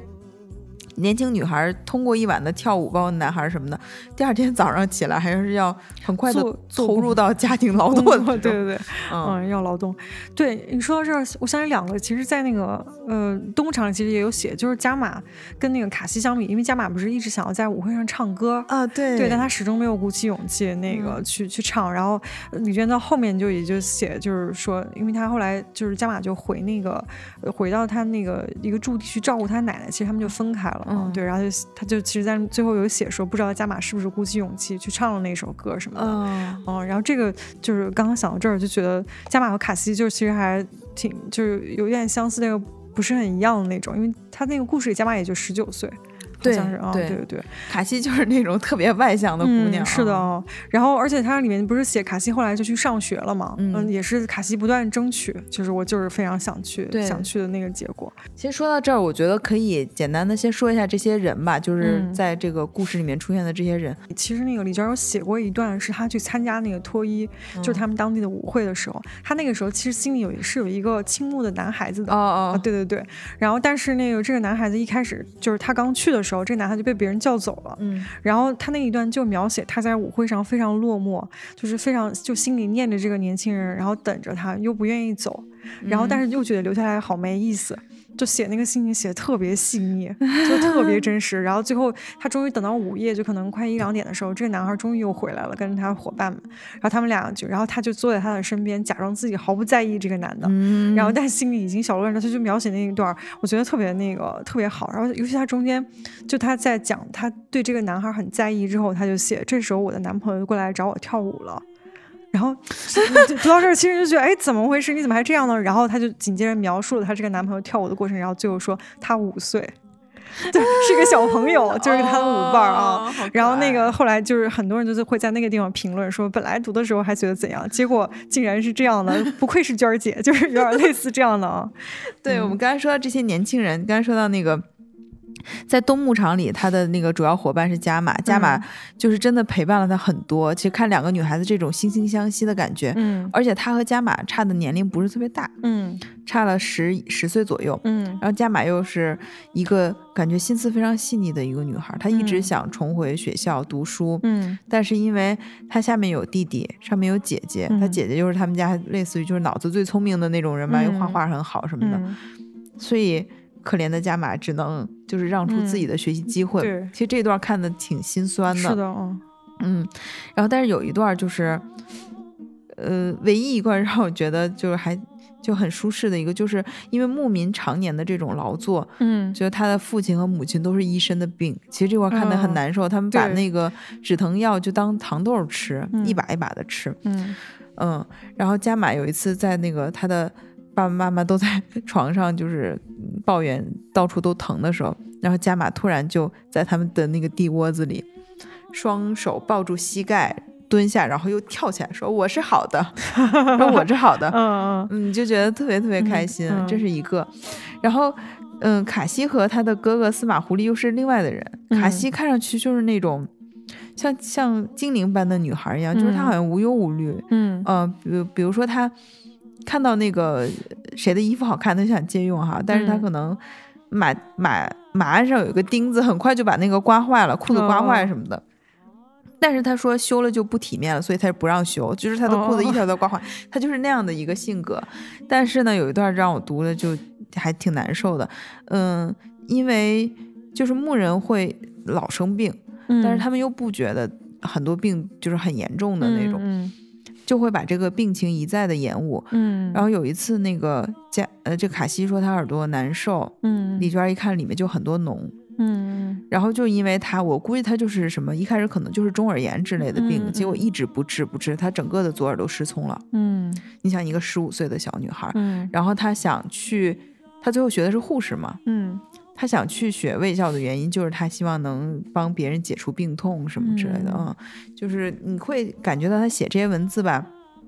我们在书的这一端特别的唏嘘，其实还挺难受的。嗯，但是他又没有特别的渲染他们的悲情。嗯，就仿佛在他们就觉得这不是病，就卡西会觉得他耳朵听不见这个事儿不是病。嗯嗯，他只是。得换一种方式生活了，嗯，对对，就是生活一部分那种感觉。这是其实关于这个年轻的孩子，包括他们，嗯，也讲了一些小孩儿，比如说有一些小孩儿都两三岁或者是四五岁，以及后面他们有那个就是上学回来的小孩儿，嗯，都是迅速的投入到家里的工作，就是承担他这个年龄。就是远比他年龄要多的这种劳动义务，但是李娟其实有写到说这些孩子很有这个活力，然后包括想跟他学汉语什么的，嗯，但他的感觉就是，你说他们等到学成了，或者是不是学成啊，就是学的知识越多，见的外面世面越大，他还会甘心的回到这种牧场的生活吗？嗯，他有写，就是这个东西肯定慢慢都会在家庭中不断的割裂，或者这种传统都在不断的消逝。嗯嗯，感觉这也是没有办法的事情。嗯，对我发现他其实，嗯，他对于那个讲一个人物以及这个人物的。嗯，结局或者进入新阶段这个事儿，就是发现他还嗯，在这种事情还有蛮多思考。我不知道是不是因为同为女性的那个感觉，因为他在我达到他里写过一个女孩叫阿依古丽，就是他，因为李娟在里面写，她特别喜欢在河边捡石头，嗯因为她觉得那个石头就是有一些很特别的东西，她她都会一个一个收藏起来。然后她发现那个阿依古丽也爱在石边石水边捡石头，而且阿依古丽会把她会捡那种很小的，就是晶莹剔透的圆圆的小石头，然后会。放在那个清水盆里，就是放在他的窗前。他就他就是那个，就是他在那个故事里面写的，就是他们两个好像是遥遥相望的两个惺惺相惜的人一样。然后他还讲他去那个阿依古丽的家，发现他家非常整洁。然后就是他在感慨，就他在在他的描述里，阿依古丽其实是一个。嗯，就有点跟周围没有那么融入，或者说挺特别的一个姑娘。然后，但是最后这个姑娘还是就是跟当地其他姑娘一样，就嫁人了。嗯嗯嗯。然后他就写他那个描写他远看他离开的时候那个场景，因为他们其实并没有那么亲密嘛，只是遥遥遥相望这样。然后其实那那里面还带一点唏嘘的那种，嗯，就是读的有一种就是。嗯，即使是那样的一个姑娘，她最后还是选择了就是普通的嫁人嘛，就是留在那个当地，成为一个家庭就是劳动力那样的一个状态，就是那种描写，就是有点唏嘘的那种。然后，但是她最后的收尾是，嗯，不知道她把那些石头带走了没有，能给我就好了，就就是都会带一个那样的幽默的尾巴，你就觉得很有意思啊。呃，正好我们再说说里面的这些故事啊，就是他在那个羊道里面其实讲了一个姑娘叫苏护拉传奇，这是这一篇的。标题，嗯，苏胡拉是谁呢？他是卡西的同学，哦，嗯，他他们就是这个呃牧场，在春牧场里面，他们有三个女孩，就是卡西、苏胡拉还有加兹曼玉，他们三个是最好的朋友，嗯，经常一块玩。然后其中呢，这个苏胡拉长得非常的美丽，嗯。嗯，就是所有人都说她，就是她就觉得她特别特别美丽，嗯。嗯，而且就跟卡西那种粗糙的。不修边幅的就不一样，他就是好像是在山间的这种精灵的感觉。嗯，但是呢，卡西对他的评价不高，就说那个，因为他去年的这个时候，这个苏胡拉偷拿了家里的四万块钱，和一个男孩私奔了。哦，两个人在乌鲁木齐待了大半年，直到今年春天才被他的哥哥找回家。嗯，然后说还因为这个事儿，苏胡拉八十多岁的妈妈给气病了，很快去世。哦，嗯，然后就嗯，反正李娟对于这个她很喜欢卡西，但是她对于卡西讲述这个事，其实她是有一些厌恶的，就是因为她觉得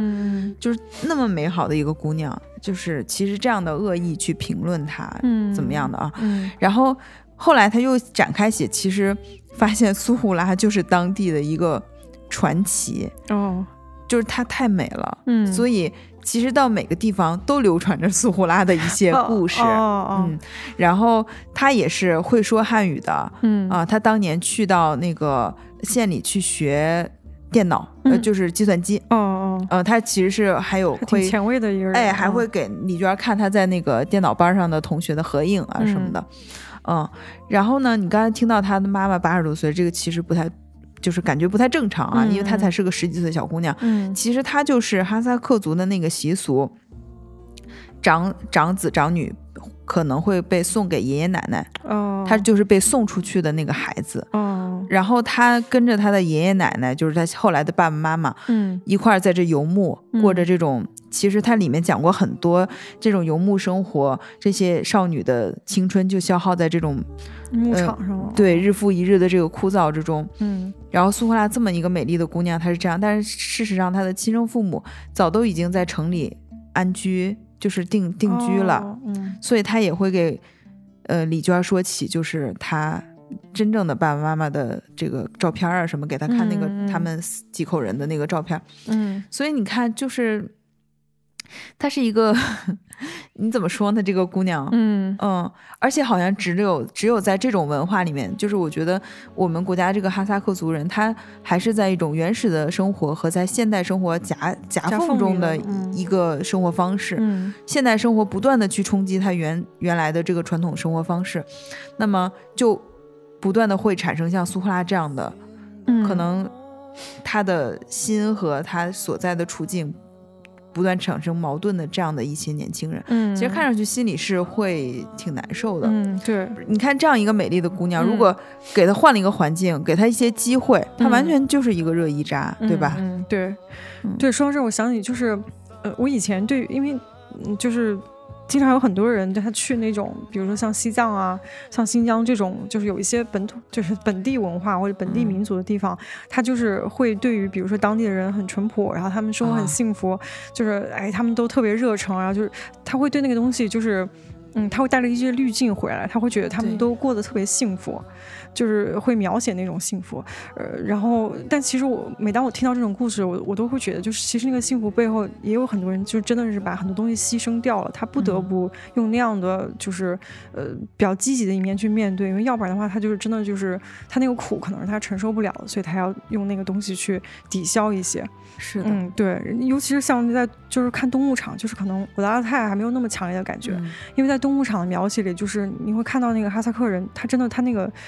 就是他们的那种文化真的是太苦了，就是尤其是他其中前面有一段，就是说那个政府已经是，呃，有一段说就是可能再过两年，顶多两年就再也看不到这种搬家游牧的情境了。就是说，呃，就是政府其实在想办法安置他们啊。然后其实很很多人就是包括。呃，外面的人哈，听到就会觉得是不是破坏了当地的那种文化什么原生态？对对对啊！其实李娟当时也很惊讶，她说：“不会吧，这也太快了！”就是一个收购马匹的生意人啊，他当时听到这个话之后，他其实是很生气的。然后这个就是书里是这样写的，他说：“他放下茶碗，庄重的面朝我说：‘你觉得我们哈萨克受的罪还不够吗？’”然后当时李娟一下就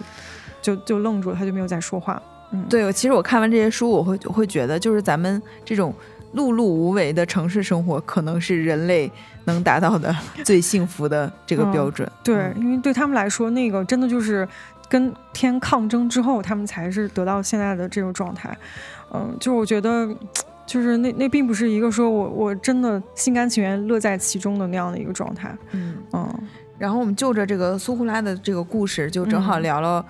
这个看东牧场，让我觉得。一个一个新知吧，就是这个他们会把长子长女送给这个自己的父母。我第一次看的时候，其实就还挺不能理解的。嗯，然后在东牧场里，他其实只是说了有这样一个传统。嗯，在阳道里，你就会发现就有像苏护拉这样是被被赠送的。嗯，然后也有呢，呃，就是扎克拜妈妈的一个孩子也是送给他的公公作为小儿子。嗯，他是怎么招待他这个？呃，小儿子的 就是见面也特别亲，不断的给他夹吃的什么的，这其实是他大儿子嘛。嗯，然后还有就是那个自己的孩子即将就是已经被送给公公婆婆的一个母亲，就是叫他里面叫小母亲，这样他其实写了这个这几组人嘛，就让这个呃传统你你的感触是更深的，就是你可能更了解这个。嗯。其实说真的啊，就是在呃，其实春牧场那里面，你可能只是感觉到这是一种习俗，嗯，还是有一点不能理解。包括他写那个小母亲身体不太好，就因为他家里已经是相当于转农业了，就开始耕地了。结果因为嫁了一个牧民，又到山中来转场。嗯，然后他刚生完孩子，孩子还在那个摇篮里面，然后他就要带着孩子一块转场，相当于坐月子，就也要在马背上，然后。呃，受到风吹雨淋什么的，嗯，包括中间有一段就是这个孩子要吃奶，他就把那个摇篮放在地上，然后他整个人就伏伏在那个摇篮上面，趴在摇篮上面，然后给这个孩子喂奶，就种种这些吧。呃，你当时还觉得啊，我好像就是接受不了，嗯，但是你到东牧场看完以后，你就又。有点理解这个习俗的目的，其实就是给年迈的父母补充一个壮劳力。嗯，因为他们在这种恶劣的生存状态下，劳动力的折损实在是太严重了，太费人了。嗯，对，就是你只有用这种方式。就是最大的回馈到回馈掉你父母把你养大成人，在这种艰难环境中把你养大成人的一种所谓的所谓的恩情吧。嗯嗯，然后你会发现，这个哈萨克的人对于新生命真的是非常非常的热爱。嗯，就他在东牧场里面写，他们邻居有个小婴儿，然后驹麻的那种爱。嗯嗯嗯，对，大家都逗他玩那个。对，包括。包括邻居家的几个孩子们回来，对他的这个小妹妹都非常非常的喜喜欢。其实他们，他们都是小学生，小学生正是讨厌小小孩子的这个年纪吧？啊，对。即使我理解哈萨克，让我把孩子送给老人，我还是我觉得我做不到。嗯。哎，我其实有个好奇，就是他怎么称呼自己的亲爸亲妈呢？叫哥。应该是就是哥哥和嫂子吧，哦，对吧？因为他他自己会知道自己是呃知道，他们知道的，并不隐瞒这个事情啊，他们都是知道的啊。对，嗯，然后刚才我们说到这个呃生命对于婴儿的这个 喜悦啊，然后里面其实我觉得有几个还是在杨道出版以后大家都在讨论的一些场景，其中一个就是他在序言里面其实也写到了，嗯。嗯，就是他们在搬家的时候，有一只狗叫怀特班，嗯，是他们就是就这个家有两只狗，一个是斑斑，一个是怀特班，嗯，那斑斑就是他们本来养的狗，后来这个又收养了一个怀特班，而且是好像不是他们那个传统的那种牧羊犬，嗯，斑斑是，然后有一段他们要转场的时候是要过一个河的，嗯。然后这一块他其实把那个过河写的很惊险，就是他们在这个呃司司马狐狸的这个指引下是怎么一段一段过河，包括李娟其实自己都在那个河水里面就感觉自己要被冲走了，嗯嗯，因为他就说其实是有个视觉差嘛，就是你过河的时候你不应该看着河水，嗯，这样的话你就很容易被嗯摔倒的那种是吧？对，就冲走什么的，晕水，嗯，然后。因为斑斑也跟了他们很多年了，所以很很顺利就过了这个河，虽然也是偏离了一些，但最后还是过河了。嗯，然后这个怀特班呢，可能是因为没有经过这样的生活，嗯，他比较小，是不是？对他就不敢过河，他最后一直没有过这个河。然后在扎克拜妈妈在那个对岸一直召唤他，他也没有回来。最后他这个写到最后就是他们就走了。嗯。就把这个狗留在对岸了。嗯，这个当时就出版以后，很多读者都对这个场面非常难以接受。嗯，因为在我们这个城市人的这个心里，狗是非常亲近的朋友嘛。嗯，包括你看很多农村都就是把狗看的，反正就是伙伴这种感觉。然后在军队里，其实军队或者警察的那个队伍里面，狗就是他们的战友。嗯嗯。然后，但是在这种情况下，他就被抛弃了。嗯嗯。然后李娟其实，在后续就是她在再版的那个序言里面，嗯，就写了这段，嗯，她说其实她解释了很多，就是在当时那个环境非常非常险恶的情况下，如果要是救狗，可能人都活不下去的这种情况。然后虽然读者还是不能理解，嗯，但是他说。作家其实就是做这种沟通的桥梁，嗯。嗯，让你去理解这个事情。然后他就说：“他说用网络上一句话，嗯，就是他们活着已经用尽了全力了。嗯其实你就一下理解他们对于这个牲畜的感情，嗯，包括比如说他们可能会费力的拯拯救一只羊羔，嗯，然后把它养得很肥，然后转念就把它给杀了吃肉了，嗯嗯，这就是他们对于生命的一个态度，嗯，就是因为呃。我觉得这是一个非常非常有，嗯，就是其实还挺崇高的，就是一种，比如说这个生命，他在活着的时候，我对他非常的尊重，嗯，然后他死的时候，我也给给他足够的这个礼仪，嗯。嗯，呃，所以他当我在享用他的时候，因为他也在延续我的生命，所以我也没有。必要再过分的哀悼啊！这当然他是对他们对羊的这个，嗯，然后他们对于狗就是另一个态度了。我觉得这个可能真是民族特性吧，嗯，因为它里面写到说哈萨克族人在这个，因为狗吃屎，所以他们其实就真的觉得狗挺脏的。所以你看好几次，李娟就比如说她想去亲近家里的狗，都会被那个呵斥，就是说的还很脏什么的，嗯嗯，但这个就是他们本族的一个嗯习俗吧，嗯。对，因为我我们当时在那个就是徒步的时候，当时有有一段就是那个路比较难走嘛，我们其实当时请了一个哈萨克的向导，然后他当时是带了两匹马，一匹马拉行李，一匹马他骑，然后他还带了一个黄狗，叫大黄，嗯，他就是跟着他。然后那个我我印象特别深的是，他其实带的东西不多，就这个大哥，嗯嗯，他只带了马的吃。就那种青像青稞粉一样的那个东西，然后这个狗是就是是没有给，我觉得狗肯定是不吃那个青稞粉的。对，然后它就是一路上就这个，但这个狗非常忠诚，就是很乖。这个人走它就走，这个人停它就停。但这一路上都是没有那个给狗吃东西的那个环节的，反正至少我们是没看到。然后那个狗到最后是我们当时拿那个肠喂的它。哦哦哦，而且它这里真的写他们不喂狗哎。哦哦哦，就是这个这个事情。嗯，我们只能把它当成文化差异了。你很难去谴责一个在这种生活环境中的人，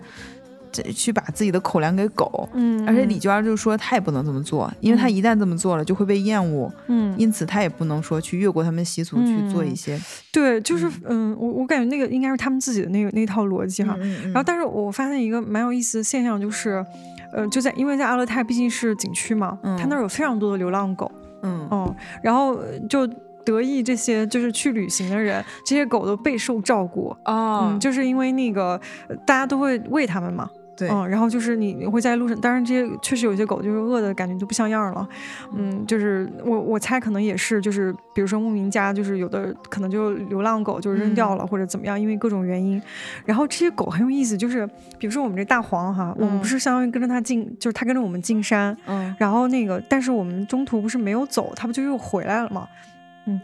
嗯，就首先我们出发的时候，呃，出发的时候，他跟着我们一起往山里走，要经过一个那个河岸那个边儿，然后路边就会有其他的野狗过来跟他打招呼，认识，就是就对他们都认识。然后最逗的是那个野狗，就是两个人就会，嗯，就有点贴贴脸那种，就是好像呃知道你要走了，当然这是我的我的投射了，就那感觉就是有点来送你一下，就是那种，然后就走了。然后等到我们回来的时候，就是又一群野狗，就是会再来迎他一下。哦，就是那个狗回来之后，就是它又会跟这些狗打招呼，就有有种那种你又回来了，就大家都会交流一下，然后很很那个里面那些野狗都认识，就他们都会有这种互相的交流，特别有意思。然后那个后来我们到了喀纳斯地区的时候，那个地方就是野狗也很多，就是但喀纳斯野狗感觉更瘦一些，我我不知道是就是他们。就是纯野狗，像刚才我说这个，其实有一些还是有哈萨克主人的，嗯。啊，然后像在喀纳斯的狗，就是真是就是因为当地其实已经比较少那种纯的牧民啊什么的，然后这些狗就就是在那个呃小摊儿聚集的附近就。就等着你先买东西，然后比如说我吃那个鸡蛋哈，然后我不想吃，我看他一直在那等着，我说要不要把蛋黄给你？就那蛋黄其实很烫的，又是刚拿出来那种茶鸡蛋，他那个那个狗其实吃起来我感觉它好像有点烫住了，但是它还是很快就把那个蛋黄吃光了，就还很有意思。然后而且那个他们说还有一个，但这个我没碰到，就是说我们当时有个路程不是从小呃从禾木。村去那个小黑湖，然后从小黑湖下到喀纳斯景区，它大概是这样的一个两天的行程。然后很多人从那个小黑湖下去的时候，路上就会碰到一条黑狗，就很多小红书的人都拍到了它。就这个黑狗呢，就是一路给他们带路，哦，就陪着他们走，它也没有主人，然后你只要给它吃的就行，哦，然后它会一路护送你到那个喀纳斯村子，还在到处去溜达。首先你不知道这些狗到底去哪儿来的哈，就但是你就说当地那个。嗯，就是他们其实也找到他们自己的生存方式了，就有点那那种感觉的。然后在喀纳斯地区，猫也很多，嗯，就野猫什么的，呃，然后那个听起来生活生存环境很恶劣呀，又不像咱们城市有那种喂猫的人。嗯，但是他就是靠着这个，呃，一个是也确实有一些当地的人，就是会冬天也在那儿嘛，就是村民。然后再就是日就是旅游黄金期的时候，其实景区的人对他们还是蛮不错的。像那个小猫，当时我就说。就就拍拍手，他就跟过来了，然后一直跟我们在那个就是宾馆里住了一晚上。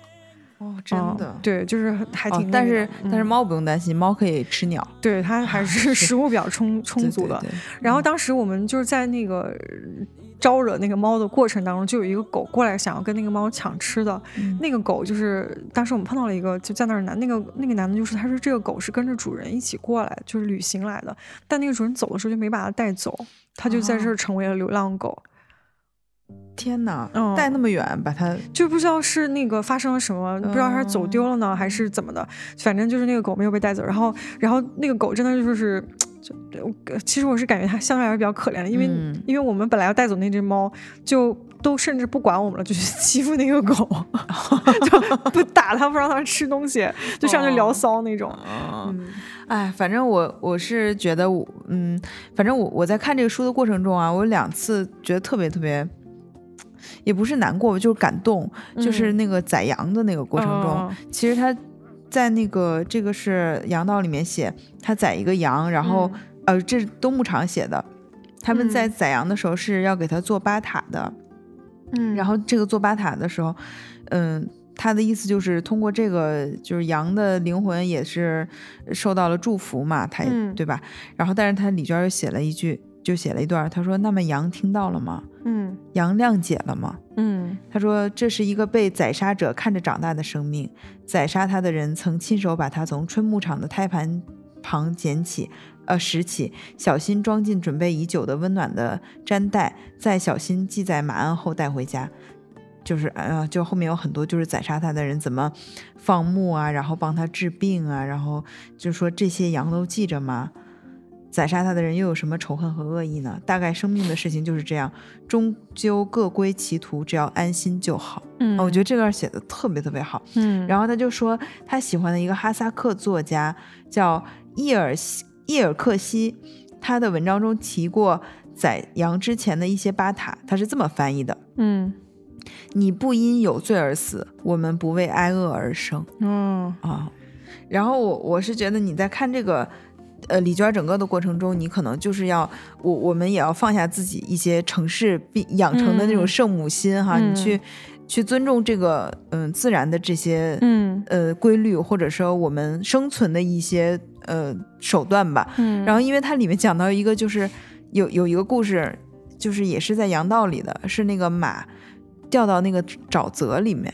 它整个半半片身子都已经扎到沼泽里，然后它和那个。呃，卡西就想救他，嗯，救完以后呢，救以后发现他根本就没有办法救他，然后他就很着急，他就发现为什么这些人都不着急，这些人还在那个嗯很开心的干嘛干嘛，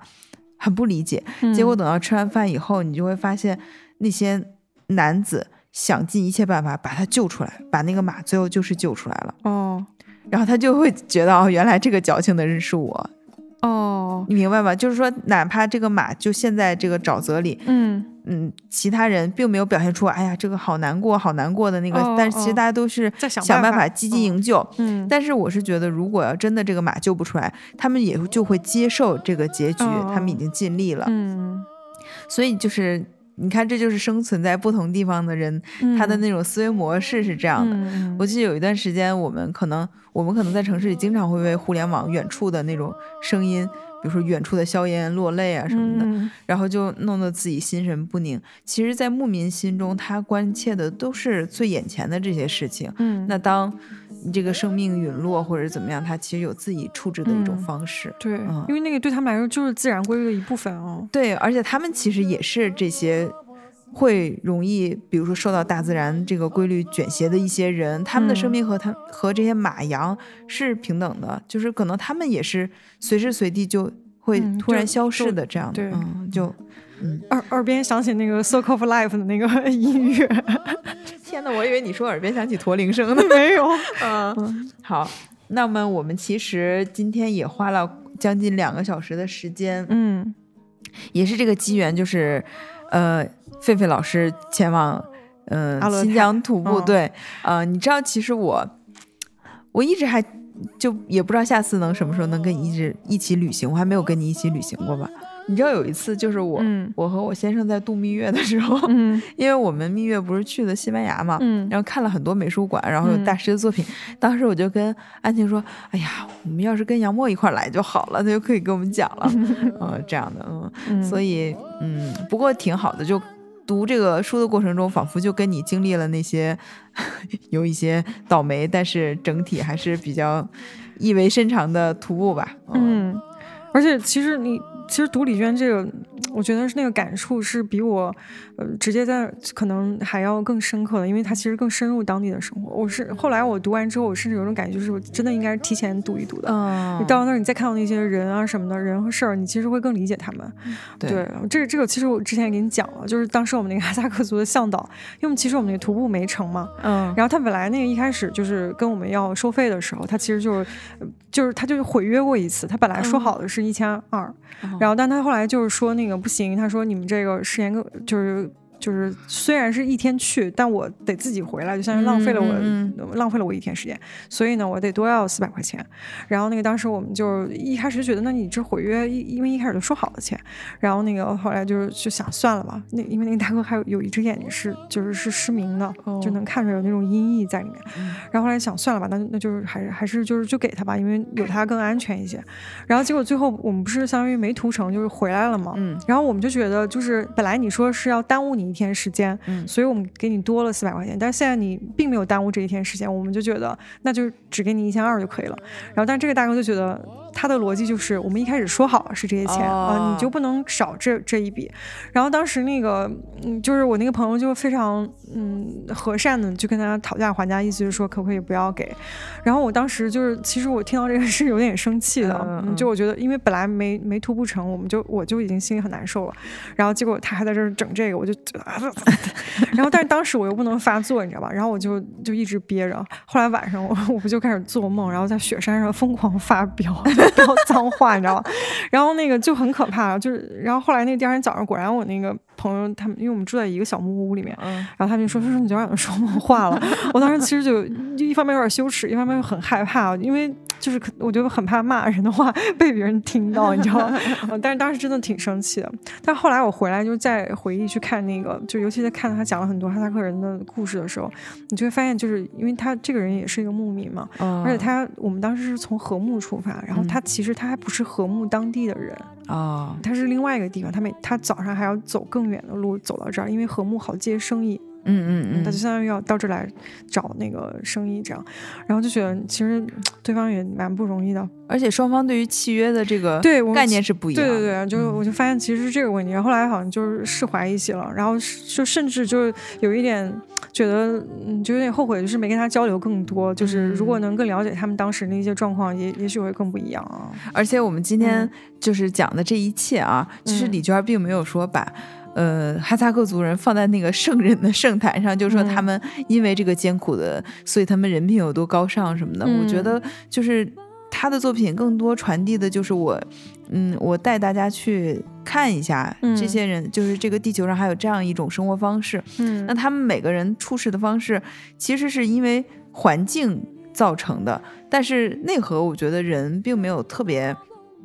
特别根本的不同，你看这个驹马里面也写到他有一些小坏心思什么之类的啊，然后也会就特别逗，或者是对孩子特别好什么之类的，对，然后也有很多缺点和让人难以容忍的地方。对，包括里面其实有一句话我刚刚忘说了，就是他其实说哈萨克人觉得女儿是家中的客人，所以他要是在女儿在家中的这个阶段就要好好待客什么之类的，等等等等吧。就是我觉得这就是。社会就世界的参差啊，就像你刚才说的这个哈萨克族的向导，你说他那个事情虽然是对这个契约的理解不同，但是说不定他就他也觉得自己得逞了。嗯嗯，对对，就很难去讲说他背后真正的动机，但是你其实能感觉到某些不一样的东西吧。嗯嗯，所以我觉得，就我们不是说读了一些书，我们就又对一个生活方式就有断言它是怎么样，然后我们人生一些体悟。我觉得李佳李娟这个作家，他可能正正想反对的就是这样一种读书的方式。那我们就感受文字中的这种美，然后获得一些对社会的认知。嗯，然后我觉得还是更多的。回到自己内心去思考一些，嗯，对，而且我看他，尤其是他描写驹麻的那个故事，就是我会特别强烈感觉到那种，就是你看见一个具体的人是什么样的，对，因为他在他描写那个驹麻的那个故事里，就这个人他有他非常那个闪光的地方，也有他非常烦人的地方，是的，就是如果在现实生活中，就是这样的一个人在你身边，我觉得就是像，其实，在李娟写的那个整个故事里，驹麻是非常可爱的，就他即使有那么多的缺点，他是非常到最后，对对对，他。仍然是一个，就是你觉得是一个很完整的人，而且是个特特别真实的人，就是他真的就是你透过这个人，就是一些很坏的东西去看到他内核深处其实有很闪光的东西，就是那种感觉，嗯，还挺难得的。节目的最后，我们各自用一个词来，就是表达自己在这次阅读中的一个感受吧。嗯，我的感觉最强烈就是孤独，孤独感。嗯，就是嗯，一个是。就是李娟描写那种，他他其实，在所有东西都有一种很深沉的那种哀伤，嗯嗯，还有一种很辽阔的，呃，就是荒原上的一个闪闪发光的小人的那个形象。就他能去关注那一些东西，就是因为在那种孤独的状态里，他真的就只能关注身边的事物。嗯，我觉得那种感觉很强烈。嗯，那我的这个词就是 愧疚。嗯，因为我我。我真是愈愈发的觉得我们在这个城市中的这个欲望太强烈了，而且有点其实没有必要的。嗯，然后你回到这个，你去观察地球上其他人的这个生活方式，你会觉得，嗯，我还是过得过于奢侈然后，但是这个又很难改变，所以这可能是我愧疚的根本，不是说我浪费了水，我浪费了食物，而是你会发现，你这个行为，你你就是持续下去了。嗯嗯嗯，希望。能稍微改变一点吧啊，然后希望以后能有机会跟费费老师一块出去玩。嗯嗯，行啊，下次就先去一些比较大的城市，比如铁岭。嗯，好，那先这样吧。好，拜拜拜。